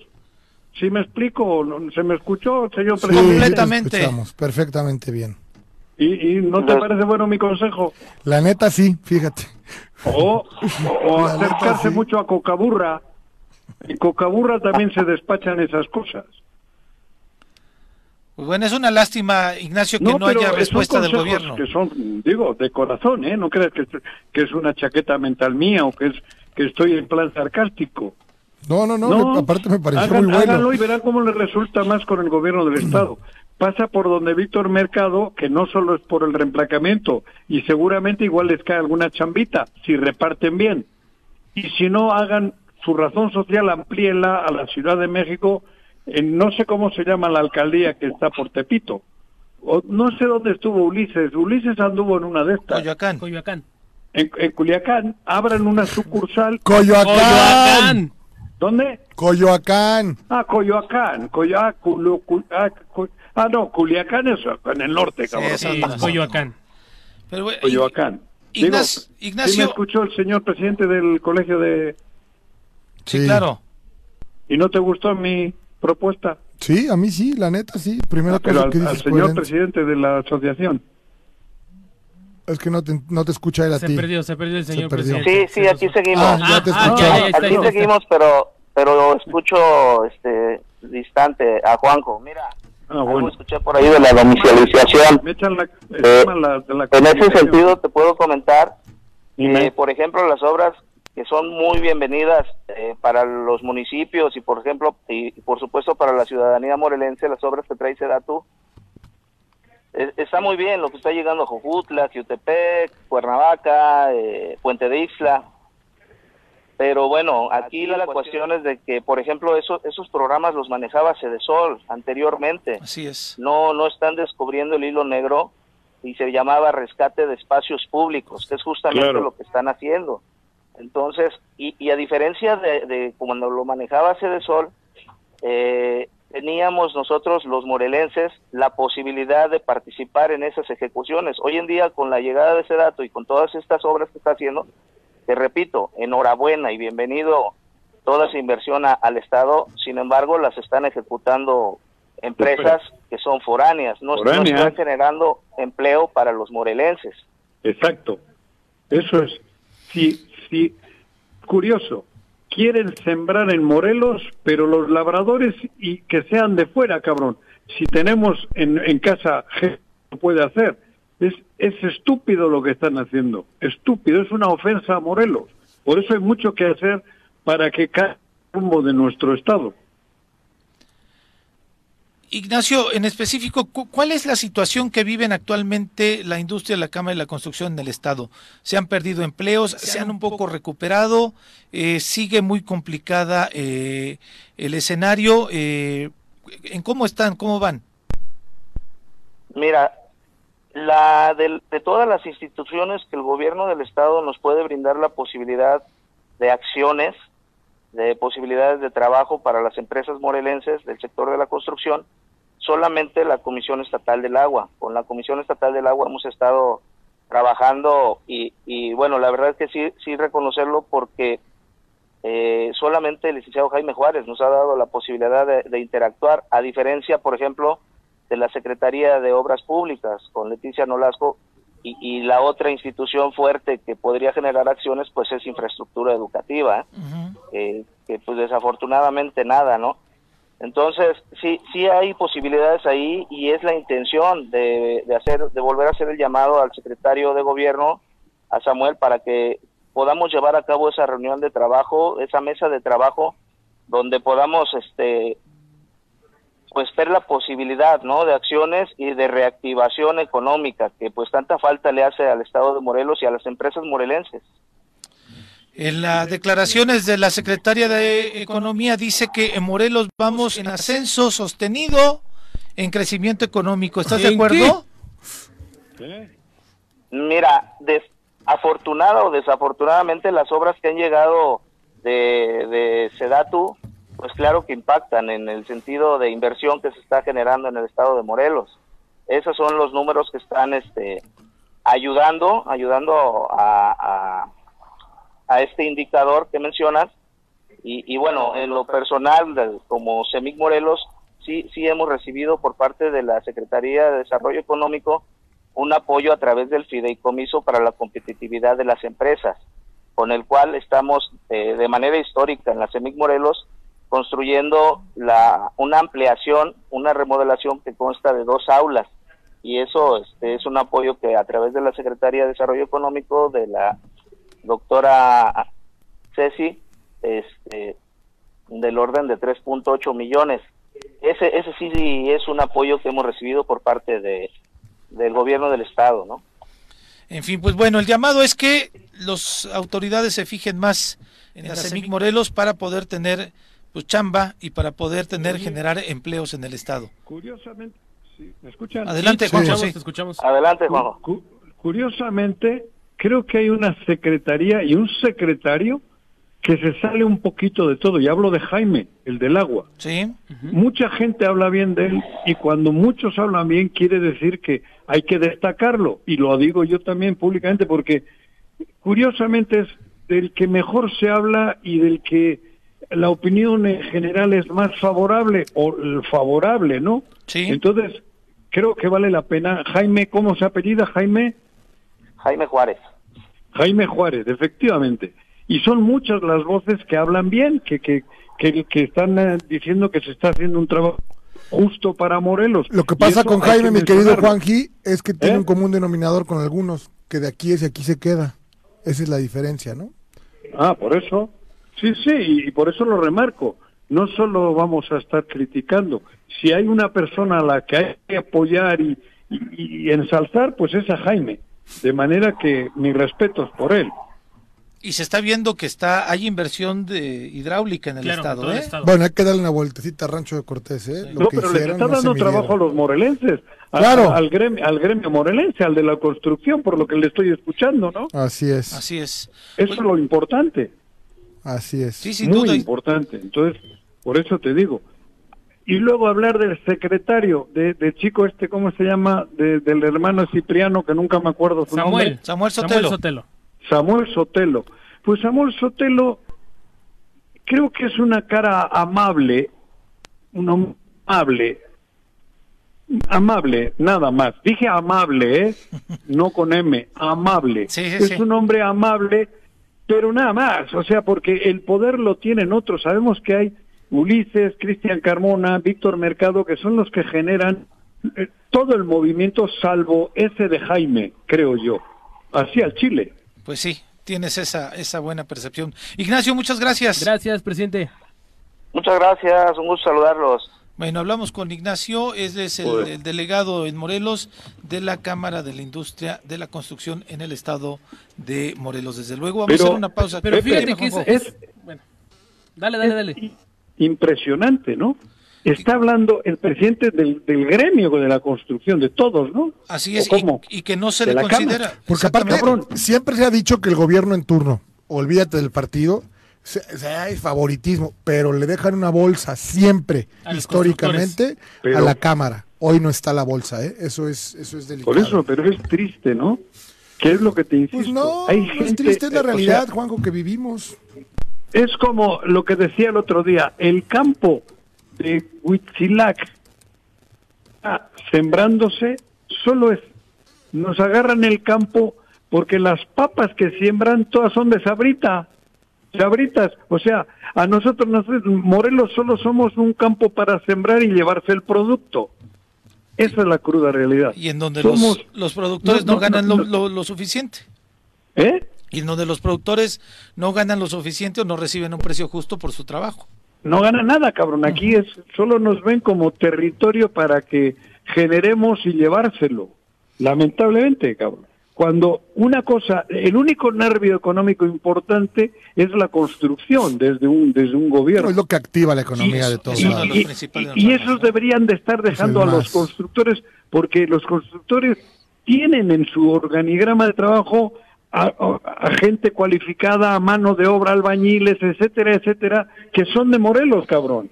Así es. Eso sería la el rama económica sería muy fuerte.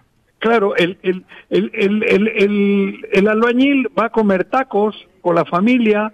El, No, el activas director, todo, pues, activas- No, y hay circulante. además por el otro ¿Eh? lado, todos Hay los circulante. intereses- No, hay circulante, hay en la obra pública, ni por eso la deberían de estar haciendo. Pues sí. Claro, Además, ni, habla tú por eso, ¿no? Sí, desde luego. Ni por eso es la que están debía haciendo. ser obligatorio. Yo- es que yo no entiendo. Todas las obras que se hagan en Morelos deberían de, hacer- de hacerla las empresas morelenses con los trabajadores morelenses. Es que es increíble. Yo entiendo que pueda haber de dato o de quien sea, pero cabrón, que la hagan, que la ejecuten la- los, los, los morelenses, de arriba abajo, Que, que es el de aso- arriba abajo. Eso debía ser un condicionante, cabrón. Y decíamos, es la- como el tercer llamado que hace la Cámara para ello, y hasta apenas Pero- eh, en pero este, como ¿Dónde está la encargada bolsa de, obra pública? Exactamente, ¿Dónde de está de la, entrada, de, la Ciudad de México ciudad. y estaba Pues, también está, como encargada en Coyoacán, estuvo ahí también con Ulises. Ahí empieza. No, todo. bueno, en partamos del punto que, como bien dices, es una encargada de despacho porque no cumple con los requisitos de elegibilidad Para para ser ser secretaria. secretaria. Punto. Pues claro. Desde ahí, Digo, yo no la ¿de conozco con gusto, pero a Jaime, ¿de ella le vale Perdón. gorro, ¿no? de la Ciudad de ¿Eh? México seguramente. Se Jaime, ¿de dónde? Ah, Jaime. De aquí de Morelos. de Aquí de aquí de Morelos. Cuerva. Sí. Pues mira, cabrón. No, bueno, pues cuidas Bueno. un poquito ahí si tienes algún Digo, interés en futuro, ¿no? Es el, el, creo que es el decente del gobierno. Este, No es sé. el que está trabajando. Se ve eso. más visible su trabajo. Está chambeando. La otra parte en no toda sé. la entidad. En toda la entidad. Pero en fin, tenemos que hacer una pausa, Juanjo, 8 con 26. Ya te Vamos dejamos, ¿no, Juanjo? ¿Ya? Ya me retiro, ¿no? Como- Sí, ya, ya, ya, por favor, te lo suplicamos. No, pero no digas tarugadas. Me hablan si dice Sí, alguna. te Sí, hablamos no te No te rápidamente. tú pide Te quería hacer un Jorge antes de ir al corte. A ver, Si a uno de nuestros familiares que amamos le ocurre una desgracia como la de un secuestro, ¿tú a quién recurrirías? ¿Al ejército? ¿A la marina? O al mando único de Morelos. Yo acudiría con Adriana Pineda, que es un personal. Bueno, güey, Bueno, después nombres, güey, no te hagas, güey. Es que ¿Quién te juro, que te juro, ¿Quién hoy, no, no, hoy aquí No, no, en Morelos, ¿quién- bueno, te lo estoy no diciendo con toda rollos. claridad. ¿Quién, quién quieres que vaya Tenemos- a liderar? ¿En Adriana- la Guardia Nacional? yo quiero- ¿En- no, en Adriana Pineda? Adriana Adiós. Pineda, mi querido Juanjo, te lo muy digo con mal, claridad. muy mal tu analogía, Adiós. Juan Sí, José. Pepe, 8 muy con mal. 27. Hasta Yo también iría con Pues Adriana Pineda. claro, porque aparte se ve que no sabe. Vamos a hacer una pausa. Ve que no tienes idea, Juanji. Claro. Sí, vete con el... choro después. Saludos con el del público rapidísimo para Aquí, poder aquí. llegar a la, a la doctora Brenda. ¿Qué dice? en la ¿Qué línea. dicen? Eh, Chacho Matar, abrazo fuerte. Abrazo, Chacho. Saludos a Se mi chacho. a Jorge Mit. Aquí estamos, chacho. Después José Gándara otra vez aventó otro comentario. Seguros los ven como aliados de acuerdo al monto de aportaciones para favorecer al movimiento. Seguramente que ven de aliados a- al del gobierno aquí. Bueno, para- pues ya lo Pues dijo López Obrador, que todos sido, los ¿no? movimientos necesitan fondos. Eso sí, también. Ya Mario. Delgado, Brenda García dice, Mario Delgado, un excelente de la 4T. Ándale. Una, de- una pérdida de tiempo y recursos las mañaneras del... No se refieren a AMLO. Como AMLO no aporta Mm. nada. Una revista de chismes, burlas y denostaciones con retórica no puede servir para algo útil. Eso dice Ángel Naco, así está en, En Facebook. en Facebook. Polo Osorio, buen día a todos en cabina. Una pregunta, ¿por qué nunca hablan del ex- el exgobernador Graco Ramírez? De todas las denuncias que tenía de la corrupción de su gobierno, ¿dónde está Becerra de Ita con todas las denuncias que tenía para Graco? ¿O acaso hacen caso omiso porque Mid es amigo de Rodrigo Galloso o el exdiputado? No, pero aparte no tan solo amigo de Río Galloso. Yo trabajé en el gobierno, Fuiste Graco Ramírez, claro, de gobierno. orgulloso de haber trabajado en el polo de desarrollo que tuvo Morelos en ese entonces. Si el señor no conoce los datos, le invitamos a conocerlos y claramente salí del gobierno también por los excesos que había en el mismo. Y también- Señalados y aquí en esta misma mesa no se han dejado de hacer. Sí, yo creo que Polo quizás no nos has escuchado lo suficiente en varias ocasiones. Aquí hablamos Aquí de manera abierta porque también contra ella, hace sí, claro. o el exdiputado y exsecretario del Trabajo le deben favores al exmandatario. Hay una persona detenida, la secretaria de Obras Públicas en este Ahí momento está. por las denuncias. Patricia Izquierdo. Este, hay varios procesos de investigación en donde la gente está oyendo exsecretarios, funcionarios de primer nivel del gobierno de Graco Ramírez también ahí. Y pues bueno, lo comentamos después porque tenemos en la línea telefónica a la doctora Brenda Valderrama en esta pues sección que tenemos todos los martes con ella. Doctora, ¿cómo estás? Muy buenos días. Doc, A ver, parece que creo tenemos, que tenemos ahí- problemas.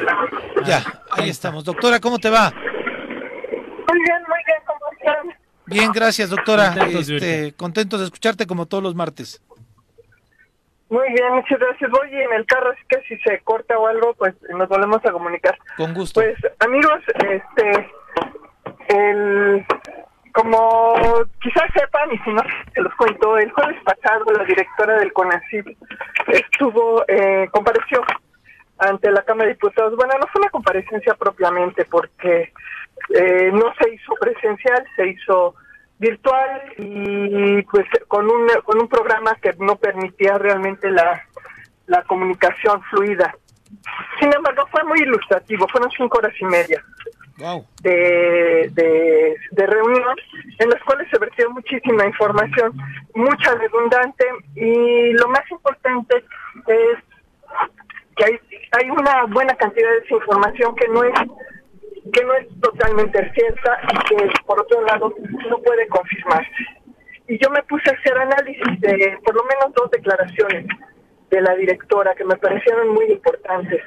La primera es eh, que ella dijo con todas sus letras que nunca se había apoyado ciencia básica en este país como en esta administración y me puse a hacer los números con los datos oficiales de CONACYT y es muy fácil encontrar que el sexenio donde menos se ha apoyado ciencia básica desde que se tiene registro, que es desde el año 2000, es precisamente este.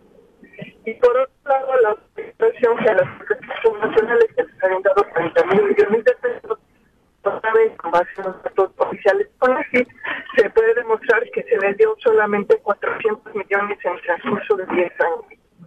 Todo esto, eh, pues se puede seguir ahondando, realmente es un ejercicio muy desgastante, pero vale la pena, porque es importante, eh, con base en información oficial, en datos públicos, ir asentando realmente la dimensión de la situación en la que estamos ahora, cómo la investigación científica en México se ha visto dañada y cómo estamos pasando por la peor crisis de la historia eh, eh, reciente, digamos, desde los años 70 para acá, más o menos, desde que se creó con él. Luego, además, ayer empezó a circularle la, la información de que Elena Álvarez Villar se podía ir a la Secretaría de Educación Pública. Exactamente, justo te iba a preguntar eso. Pensar que ahora no solamente eh, iba a tener control sobre la investigación científica, sino la actividad de la educación en México. Parece que no va a ser así, esperamos, todavía hay un margen todavía para que se tome la decisión, pero realmente eh, creemos que sería muy poco productivo y muy poco benéfico para el país tener a una persona con las credenciales y con el conocimiento que sabemos eh, despliega con base en un, un trabajo poco técnico y poco cercano sobre todo con los sectores. Entonces estamos atentos a qué sucede. En la mañana de, ho- de hoy se vuelve a presentar Elena Pérez Bulla, voy a presentar lo mismo que presentó ante los diputados. Obviamente aquí no hubo cuestionamientos, sin embargo ustedes chequen las redes, las notas, ahí, ahí está profusamente comentado el, el impacto que tuvo la presentación del jueves pasado. Pues nosotros seguimos atentos, pase lo que pase, seguimos trabajando y con la mayor intención de dejar muy bien documentado todo lo que estamos viviendo, que yo creo que para el futuro puede ser muy útil. No, y para el otro martes que vengas, doctora, a presentarle a Juanji cómo los cimientos y las bases y los tabiques de todo lo que dice que él hace y que no se hace, una parte tan importante y tan sensible, que no es tangible ni es popular, como es el tema de la inversión en lo que tiene que ver con la ciencia, lo la ha dejado de hacer este claro. gobierno, ¿no? Totalmente, totalmente. Sí, con muchísimo gusto. Ahorita voy camino a Pachuca, como ustedes saben, tenemos allí una unidad periférica del instituto. Voy a trabajar un, ahí un rato y nos vemos la próxima semana. Perfecto, doctora. Gracias, doctora. Buen Un viaje. abrazo fuerte. Nos vemos, Jorge. Hasta luego. Acá mira. estamos de vuelta. Paco Carso dice antes el campo era la actividad principal del Estado, ahora ni campo ni iniciativa privada, no hay inversionistas, nadie quiere venir a Morelos. lo que pasa es que no tenemos una vocación clara de qué, ¿no? Es para dónde vamos, ¿no? Cuautla no crecen, ahí parece un predio abandonado, pero bueno, no es en, no es de Morelos, no, eh, habla del gobierno seguramente, no son de Morelos, no conocen Morelos y no se sienten de Morelos, pues son las Por la- eso no les importa, claro, no son ¿no? de aquí. Y, y de nueva cuenta, retomando ahí el caso para, para que no quede así, realmente aquí eh, pues nunca hemos eh, abordado ni tenemos un tema que no podamos abordar. ¿no? Aquí no hay exclusividad con nadie, Y aquí como se habla de dice, todos. sí, y como dice Jorge, dejaste el gobierno con diferencias también. con Claro, gente de- por, por cosas que no me parecían correctas, con el mismo, la lógica de toda la vida, de que aquí me voy a quedar, ¿eh? Claro. Aquí estoy, como tú, Pepe, nos podemos ver en los tacos, Sí. en, en la plaza, donde sea. Aquí estamos y aquí seguimos, mi querido Pepe. Sí, aquí no hay dedicación. El reto es para los que están ahora, a ver si aquí seguirán, ¿no? Y, ahora, y el reto también es ir, para, claro. Para, lo- a los, los tacos. No hablen de los tacos, dicen. para, para los que no les gusta de pronto también, como hablamos de manera libre, son los que no vienen para acá. Pero al final del día, Pepe, ahí están los números y los números hablan por sí solos. Las diferencias y las comparativas, usted la puede encontrar en internet, en nuestros podcasts, en diferentes espacios y la realidad salta, ¿eh? sí, La realidad salta. Y los dichos de cada uno, ¿no? Que es importante, que es a lo que se refiere más Pepe. Exactamente, principalmente en eso. Pero bueno, ya está con nosotros Nat Carranco y como todos los martes vamos a hablar de feminismo. Lo vamos a tirar. Todo lo que necesitas saber sobre feminismo para que caiga el patriarcado. Con Nat Carranco. Querida y estimada Nat, ¿cómo estás? Muy bien, muchas Nat, gracias. Buenos días. ¿Qué onda, Nat? ¿Qué Qué onda, verte, Años ¿Qué onda. Jorgito? Años de no verte. Sí, pero pues ya estamos acá los Viri y martes. Juanjo están en la mañanera, por eso no te Por eso, recibir hoy. Me huyen. Espera. Tengo ese efecto. Te tienen miedo. Juanji, sobre todo. Sobre todo, Sí, Juanji. porque Viri, pobre, pobre. No, Imagínate po- la mañana de Viri de hoy. No, no. Imagínate la desde No las 4 envidio. de la mañana, Con no, ese no, viejo no, hijo no. No la envidio de Todo verdad. el día Cero. con él, qué terrible. Camino, la charla del regreso. Sí, eh, eh, Si es que no se eh, duerme, sí, ¿no? no, eh, Ya, ya a su eh. edad las carreteras Son arrullan. Sí, claro. sí, sí. Pero Pero, bueno, buenos días, Jorge. Buenos días, Pepe. Buenos días, Y Daniel. Nat, El día de hoy, ah, la semana pasada estábamos hablando en el diccionario Nos quedamos- Ah, ¿eh? feminista. claro, en el Y a- habíamos dicho que íbamos a hablar de los estereotipos de género porque habíamos pasado la... Pero la verdad es que creo que hay un tema mucho más importante que me gustaría abordar porque el día de ayer, 8 de agosto, fue el Día Internacional del El Orgasmo, orgasmo Femenino. Y me parece que a- aún estando en el siglo XXI, el tema del orgasmo, especialmente femenino, sigue siendo todavía, tal vez no, no es un tabú necesariamente actual en, en las ciudades, con las jóvenes que tienen redes sociales y que están un poco más la información Más es toda. informadas, Exacto, claro. pero pues no somos las únicas mujeres que existen en el estado, país Somos o el los planeta, menos, ¿no? los somos los menos, ¿no? Y entonces, si tú te alejas un poco, entre más te vas alejando de las grandes urbes, de las capitales, de las ciudades industrializadas, pues vas a irte encontrando con que estas resistencias y estos tabús siguen siendo parte del día a día. Y justamente el tema del orgasmo femenino en cuanto a un día para conmemorarse o celebrarse es justamente porque el tema de la sexualidad en las mujeres siempre ha sido un tema complejo, no solamente para las digamos los poderes fácticos, como dice mucha gente, como de la iglesia especialmente o como las religiones en general, sino pues obviamente para las mujeres y entre entre más grandes de edad sean las mujeres más, Más tabú difícil, claro. hay alrededor de esto y tan fácil como pensar en que todavía a estas alturas de nuestras vidas cree hay muchas personas que creen que las mujeres después de dejar de menstruar, ¿no? Como a los 40, Sí. 45 años, más o menos como 45, ya no deberían de tener placer sexual. Es más, siempre ha sido cuestionado que las mujeres tengamos placer sexual. ¿Por qué? Porque nuestra construcción de la sexualidad siempre se ha manifestado a partir de la procreación. Pareciera que las mujeres Es solamente chamba, tener hijos. tenemos relaciones sexuales para tener hijos. Y aquellas mujeres que nos atrevemos a sentir más allá del el momento en donde tenemos relaciones sexuales para con la intención de eh, tener hijos o hijas, pues entonces eh, somos aún señaladas. ¿no? Y, y lo vuelvo a repetir, tal vez en las ciudades o en los espacios más industrializados, en las capitales, ya no se vea tanto, pero tampoco quiere decir que hayamos roto esa barrera, porque muchas mujeres no hablan de manera pública, clara, eh, sobre este tema e incluso nunca han sentido un, orgasmo. Y entonces el 8 de agosto está cañón por, por dos, en dos sentidos, y ahorita los voy a poner sobre la mesa, pero el 8 de agosto se conmemora este día a partir de un hombre en Brasil que hace eh, como encuestas en una universidad en donde sale la información, en donde prácticamente del 100% de personas que él encuestó, el 28% no había tenido un ¿Había orgasmo de mujeres. ¿Encuestas solamente a mujeres Sí, o fue general? solamente a mujeres. Mira, te voy a dar el dato un poquito más específico. En 2006, José Arimatea Dantas Lacerda, concejal de Esperantina, Brasil, impulsó una ley para defender el placer sexual en las mujeres, estudiarlo y abordarlo como una cuestión de salud pública. Y esto sale porque se basó en una encuesta de un grupo de alumnas y alumnos de la Universidad Federal de Piauí que detectó que el 28% de las mujeres de la región eran incapaces de llegar al orgasmo o tenían dificultades para hacerlo.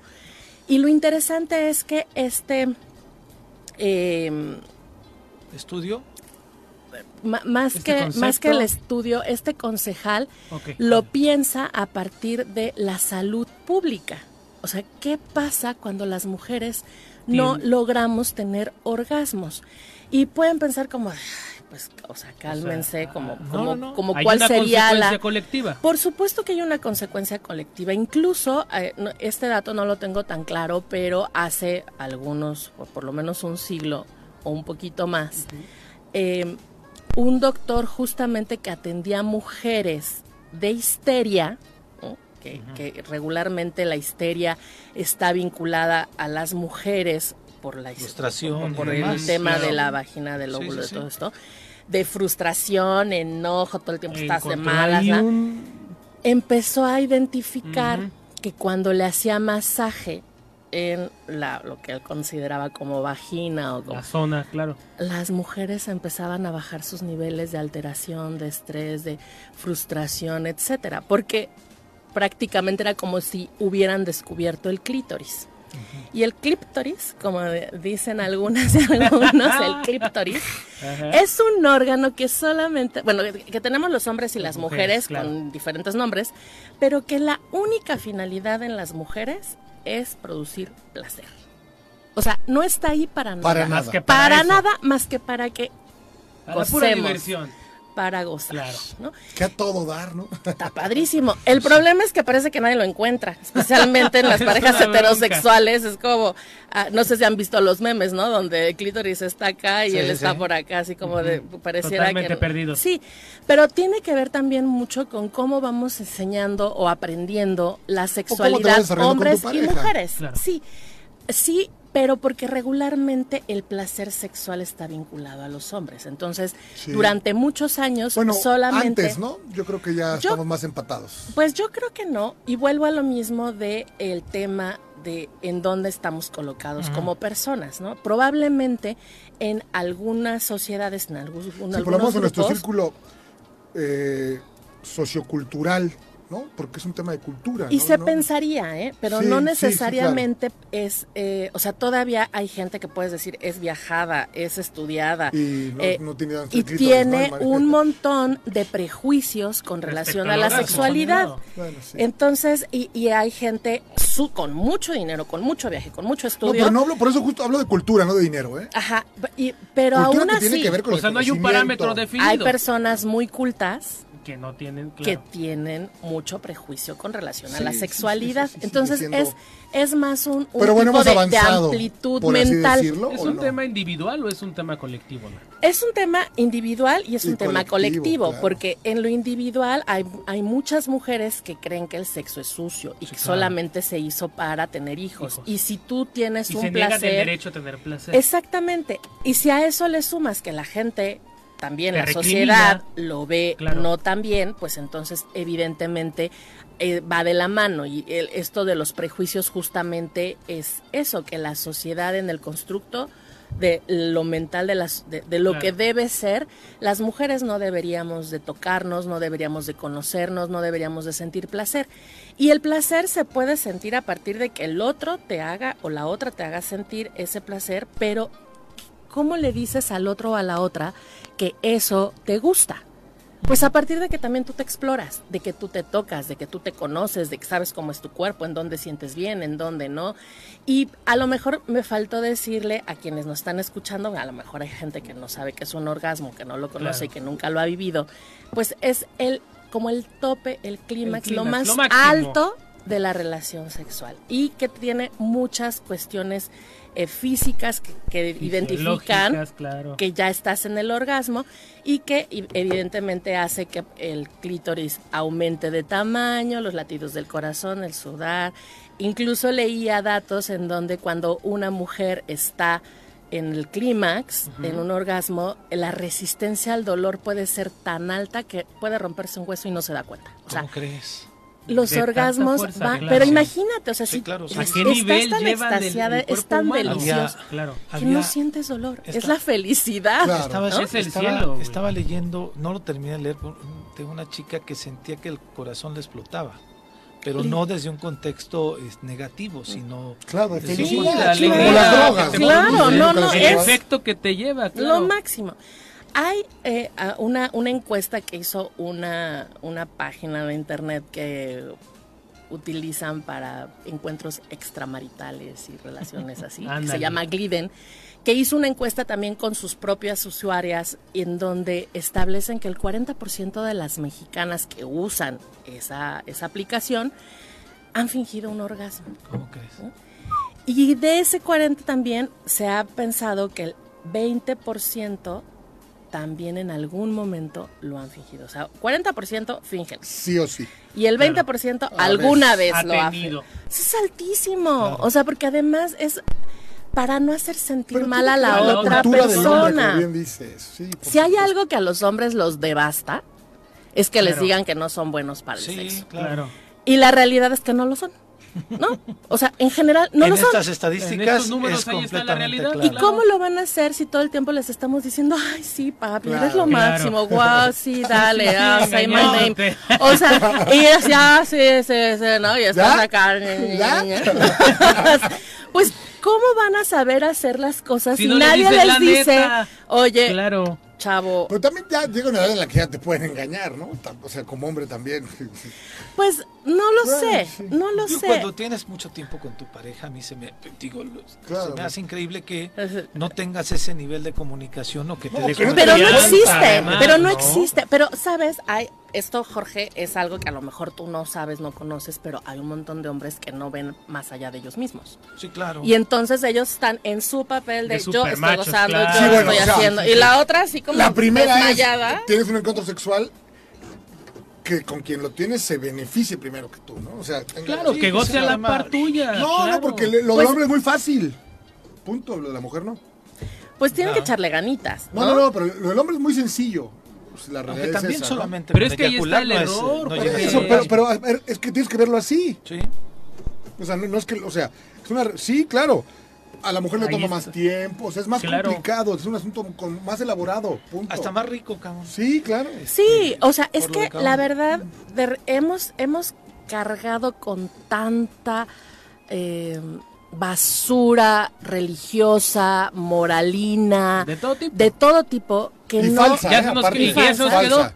que no hemos aprendido a conocer nuestro cuerpo, a, a saber qué necesitamos y con ello, entonces cuando estamos con otra persona, también identificar qué quiere, qué La necesita y cómo se va a sentir mejor cuando estemos teniendo una relación sexual consentida especialmente, ¿no? Más- Es porque además va a ser más placentera, va a ser pues, más sana. súper rico, Claro. más sana, Exactamente. Hay, hay datos también que establecen, por ejemplo, de esta misma encuesta, que el 60% de las mujeres no se tocan. ¿no? No Sí, hay que se empezar por conocen. ahí. exploran, claro. la mano. Y tampoco hablan de eso. Literalmente. Ahora sí que échense la mano. Échense La mano o cualquier otro instrumento que ustedes, ayude. ustedes regresense un poco a su infancia, adolescencia o Sí, preadolescencia. déjate ahí. Ajá, claro. Los hombres, Sí, hasta el- grupo. ¿no? el no sé si alguien que Sí, nos está sí, viendo, sí, sí, el, sí. eh, Sí, sí, sí, este, y tu mamá también, ¿no? Como para hacerlo más claro. claro. Pues juntos, ¿no? Así como a verte que, o sea, en rueda, en bola, Sí, los ¿eh? hombres, Sí, sí. adolescentes. Sí, Vean una- porque aparte Sí, antes el tamaño. había que comprar una, una película en la Para que Ajá, toda sí, la sí, banda sí. la viera, no, claro. pues, Y además eran muy caras, Claro. entonces No, pues o no era un tema comprarla. ¿no? Era la O sea, penita. Ajá, era un sí, tema. Reunirse cuatro no o cinco, poner el DVD y vámonos. Su caja de clientes. Ustedes, sí, ustedes tienen este clarísimo. Hagan esta pregunta con mujeres. No. Claro, no, imagínate cuatro amigas. No, se siente. Claro que no. Imposible, y la, y la imposible. exploración que las mujeres adolescentes tienen a través de su sexualidad casi siempre es con alguien del sexo opuesto en una situación de gran culpa de poca información, porque la educación sexual no fluye ni para uno ni para otro, pero es mucho más permisiva para los hombres que para, las mujeres. mujeres. Entonces, el Día Internacional del Orgasmo Femenino tiene como, como objetivo que las mujeres, uno, nos autodescubramos, dos, hablemos del tema para ir quitando el tabú de las mentes de todas las personas que nos permitan tener una sexualidad plena, mucho más eh, segura también. Y satisfactoria. y satisfactoria. Punto. Y como ya nos vamos, ¿o sí? Sí, ¿No? todavía. ¿O- Todavía no. Algo Pero básico, sí, claro. yo quisiera hacer un comercial. A ver, porque suéltate. el día de mañana la Comisión de Derechos Humanos del Estado de Morelos va a tener un foro que se llama Orgasmo digno del tabú al derecho. ¿Va a ser didáctico o.? Pues no creo que vaya a ser como demasiado eh, evidente porque pues no creo que sea buena idea. ¿A qué hora Pero- es? Es a las 11 de la mañana en el Palacio de Cortés, que Ah, además sí me gustaría decir el que centro. el lugar se no se, o sea, se, se- significativo. se- Todo, claro. exactamente, o sea, quién tiene algún símbolo específico de la represión Es el Palacio sexual de del Palacio. Palacio de Cortés. Entonces, el presidente dijo, ¿por qué no lo hacemos ahí? Y amablemente el INA nos prestó Ah, este espacio. Es a las 11 de la mañana en el Palacio de Cortés. Vamos a tener a tres grandes exponentes eh, en- invitadas que nos van a, a compartir sus experiencias. Una es Mónica Salmón, ella es psi- psicóloga Soto clínica Salmón. y escritora bestseller. Mónica. Soto Salmón. Ah, ay, ella se presenta como Mónica Salmón. Adriana López García, que además es nuestra sexóloga del Choro la Matutino. Adriana, Adriana Y- Guadalupe López García. Así es. Y Pilar Lomelí Aragón, que es una psicoterapeuta especialista en autoconocimiento, sexualidad y relaciones humanas en terapia de El, el reencuentro. nombre del foro, ¿cómo se llama? Es Orgasmo Digno del Tabú al Derecho. Es que justamente en, en ese tema veo cómo las instituciones van cambiando. Lo comentaba aquí la semana pasada, pero no recuerdo exactamente qué contexto si estabas tú. Cuando nos reunimos en el 2000 con el titular de la Comisión Nacional de Derechos Humanos, un grupo de chavos, ¿Para la te estoy cartilla? hablando de, de hace 22 años, para que nos reconocieran la cartilla de derechos sexuales y reproductivos a nivel nacional, teníamos ahí el, el derecho al orgasmo, el derecho al placer, el derecho... Y nos decía Soberanes, que era en aquel momento... Uy, soberanes. ay, nos dice, a ver, yo estoy dispuesto a reconocer una serie de derechos ahí en la cartilla, pero que estén fundamentados en la ley. Dice, y entonces, ¿cómo, ¿cómo el Estado te garantiza tu derecho al placer? Pero también fue una reflexión muy importante para todos los que veníamos trabajando el tema de educación sexual y demás en aquel tiempo, porque decíamos, ah, sí, cabrón, o sea, En el derecho a la salud. razón. Ajá. Pero En el derecho a te- te vivir estoy hablando dignamente. de hace Claro. 22 años. Sí, está cañón. Hoy Sí, que hoy las instituciones muchísimo, ¿no? Ya se animen y se apropien de los términos que antes desde la sociedad avance, civil teníamos, claro. es un excelente Bueno, avance. pero no, bueno, no cualquier institución. Sí, claro. En todo el país somos la única comisión de derechos humanos que habló del tema el día de ayer. Bueno, ya ni el gobierno del estado lo hace. Ay, no, bueno, también. ¿con Les quién vale. Es que creo que tampoco tienen eso. Pero, no lo no, sí, tiene- pero, No gozan. Algunos. no se autoexploran. pero, pero la Comisión de Derechos Humanos actualmente sí está buscando impulsar temas distintos y además que tengan un impacto en la gente. Y la verdad es que eh, la reacción de las personas ante este foro ha sido de mucha sorpresa, de... de, de- sí se so- le- la sorpresa es cómo es que una institución gubernamental está haciendo temas, claro.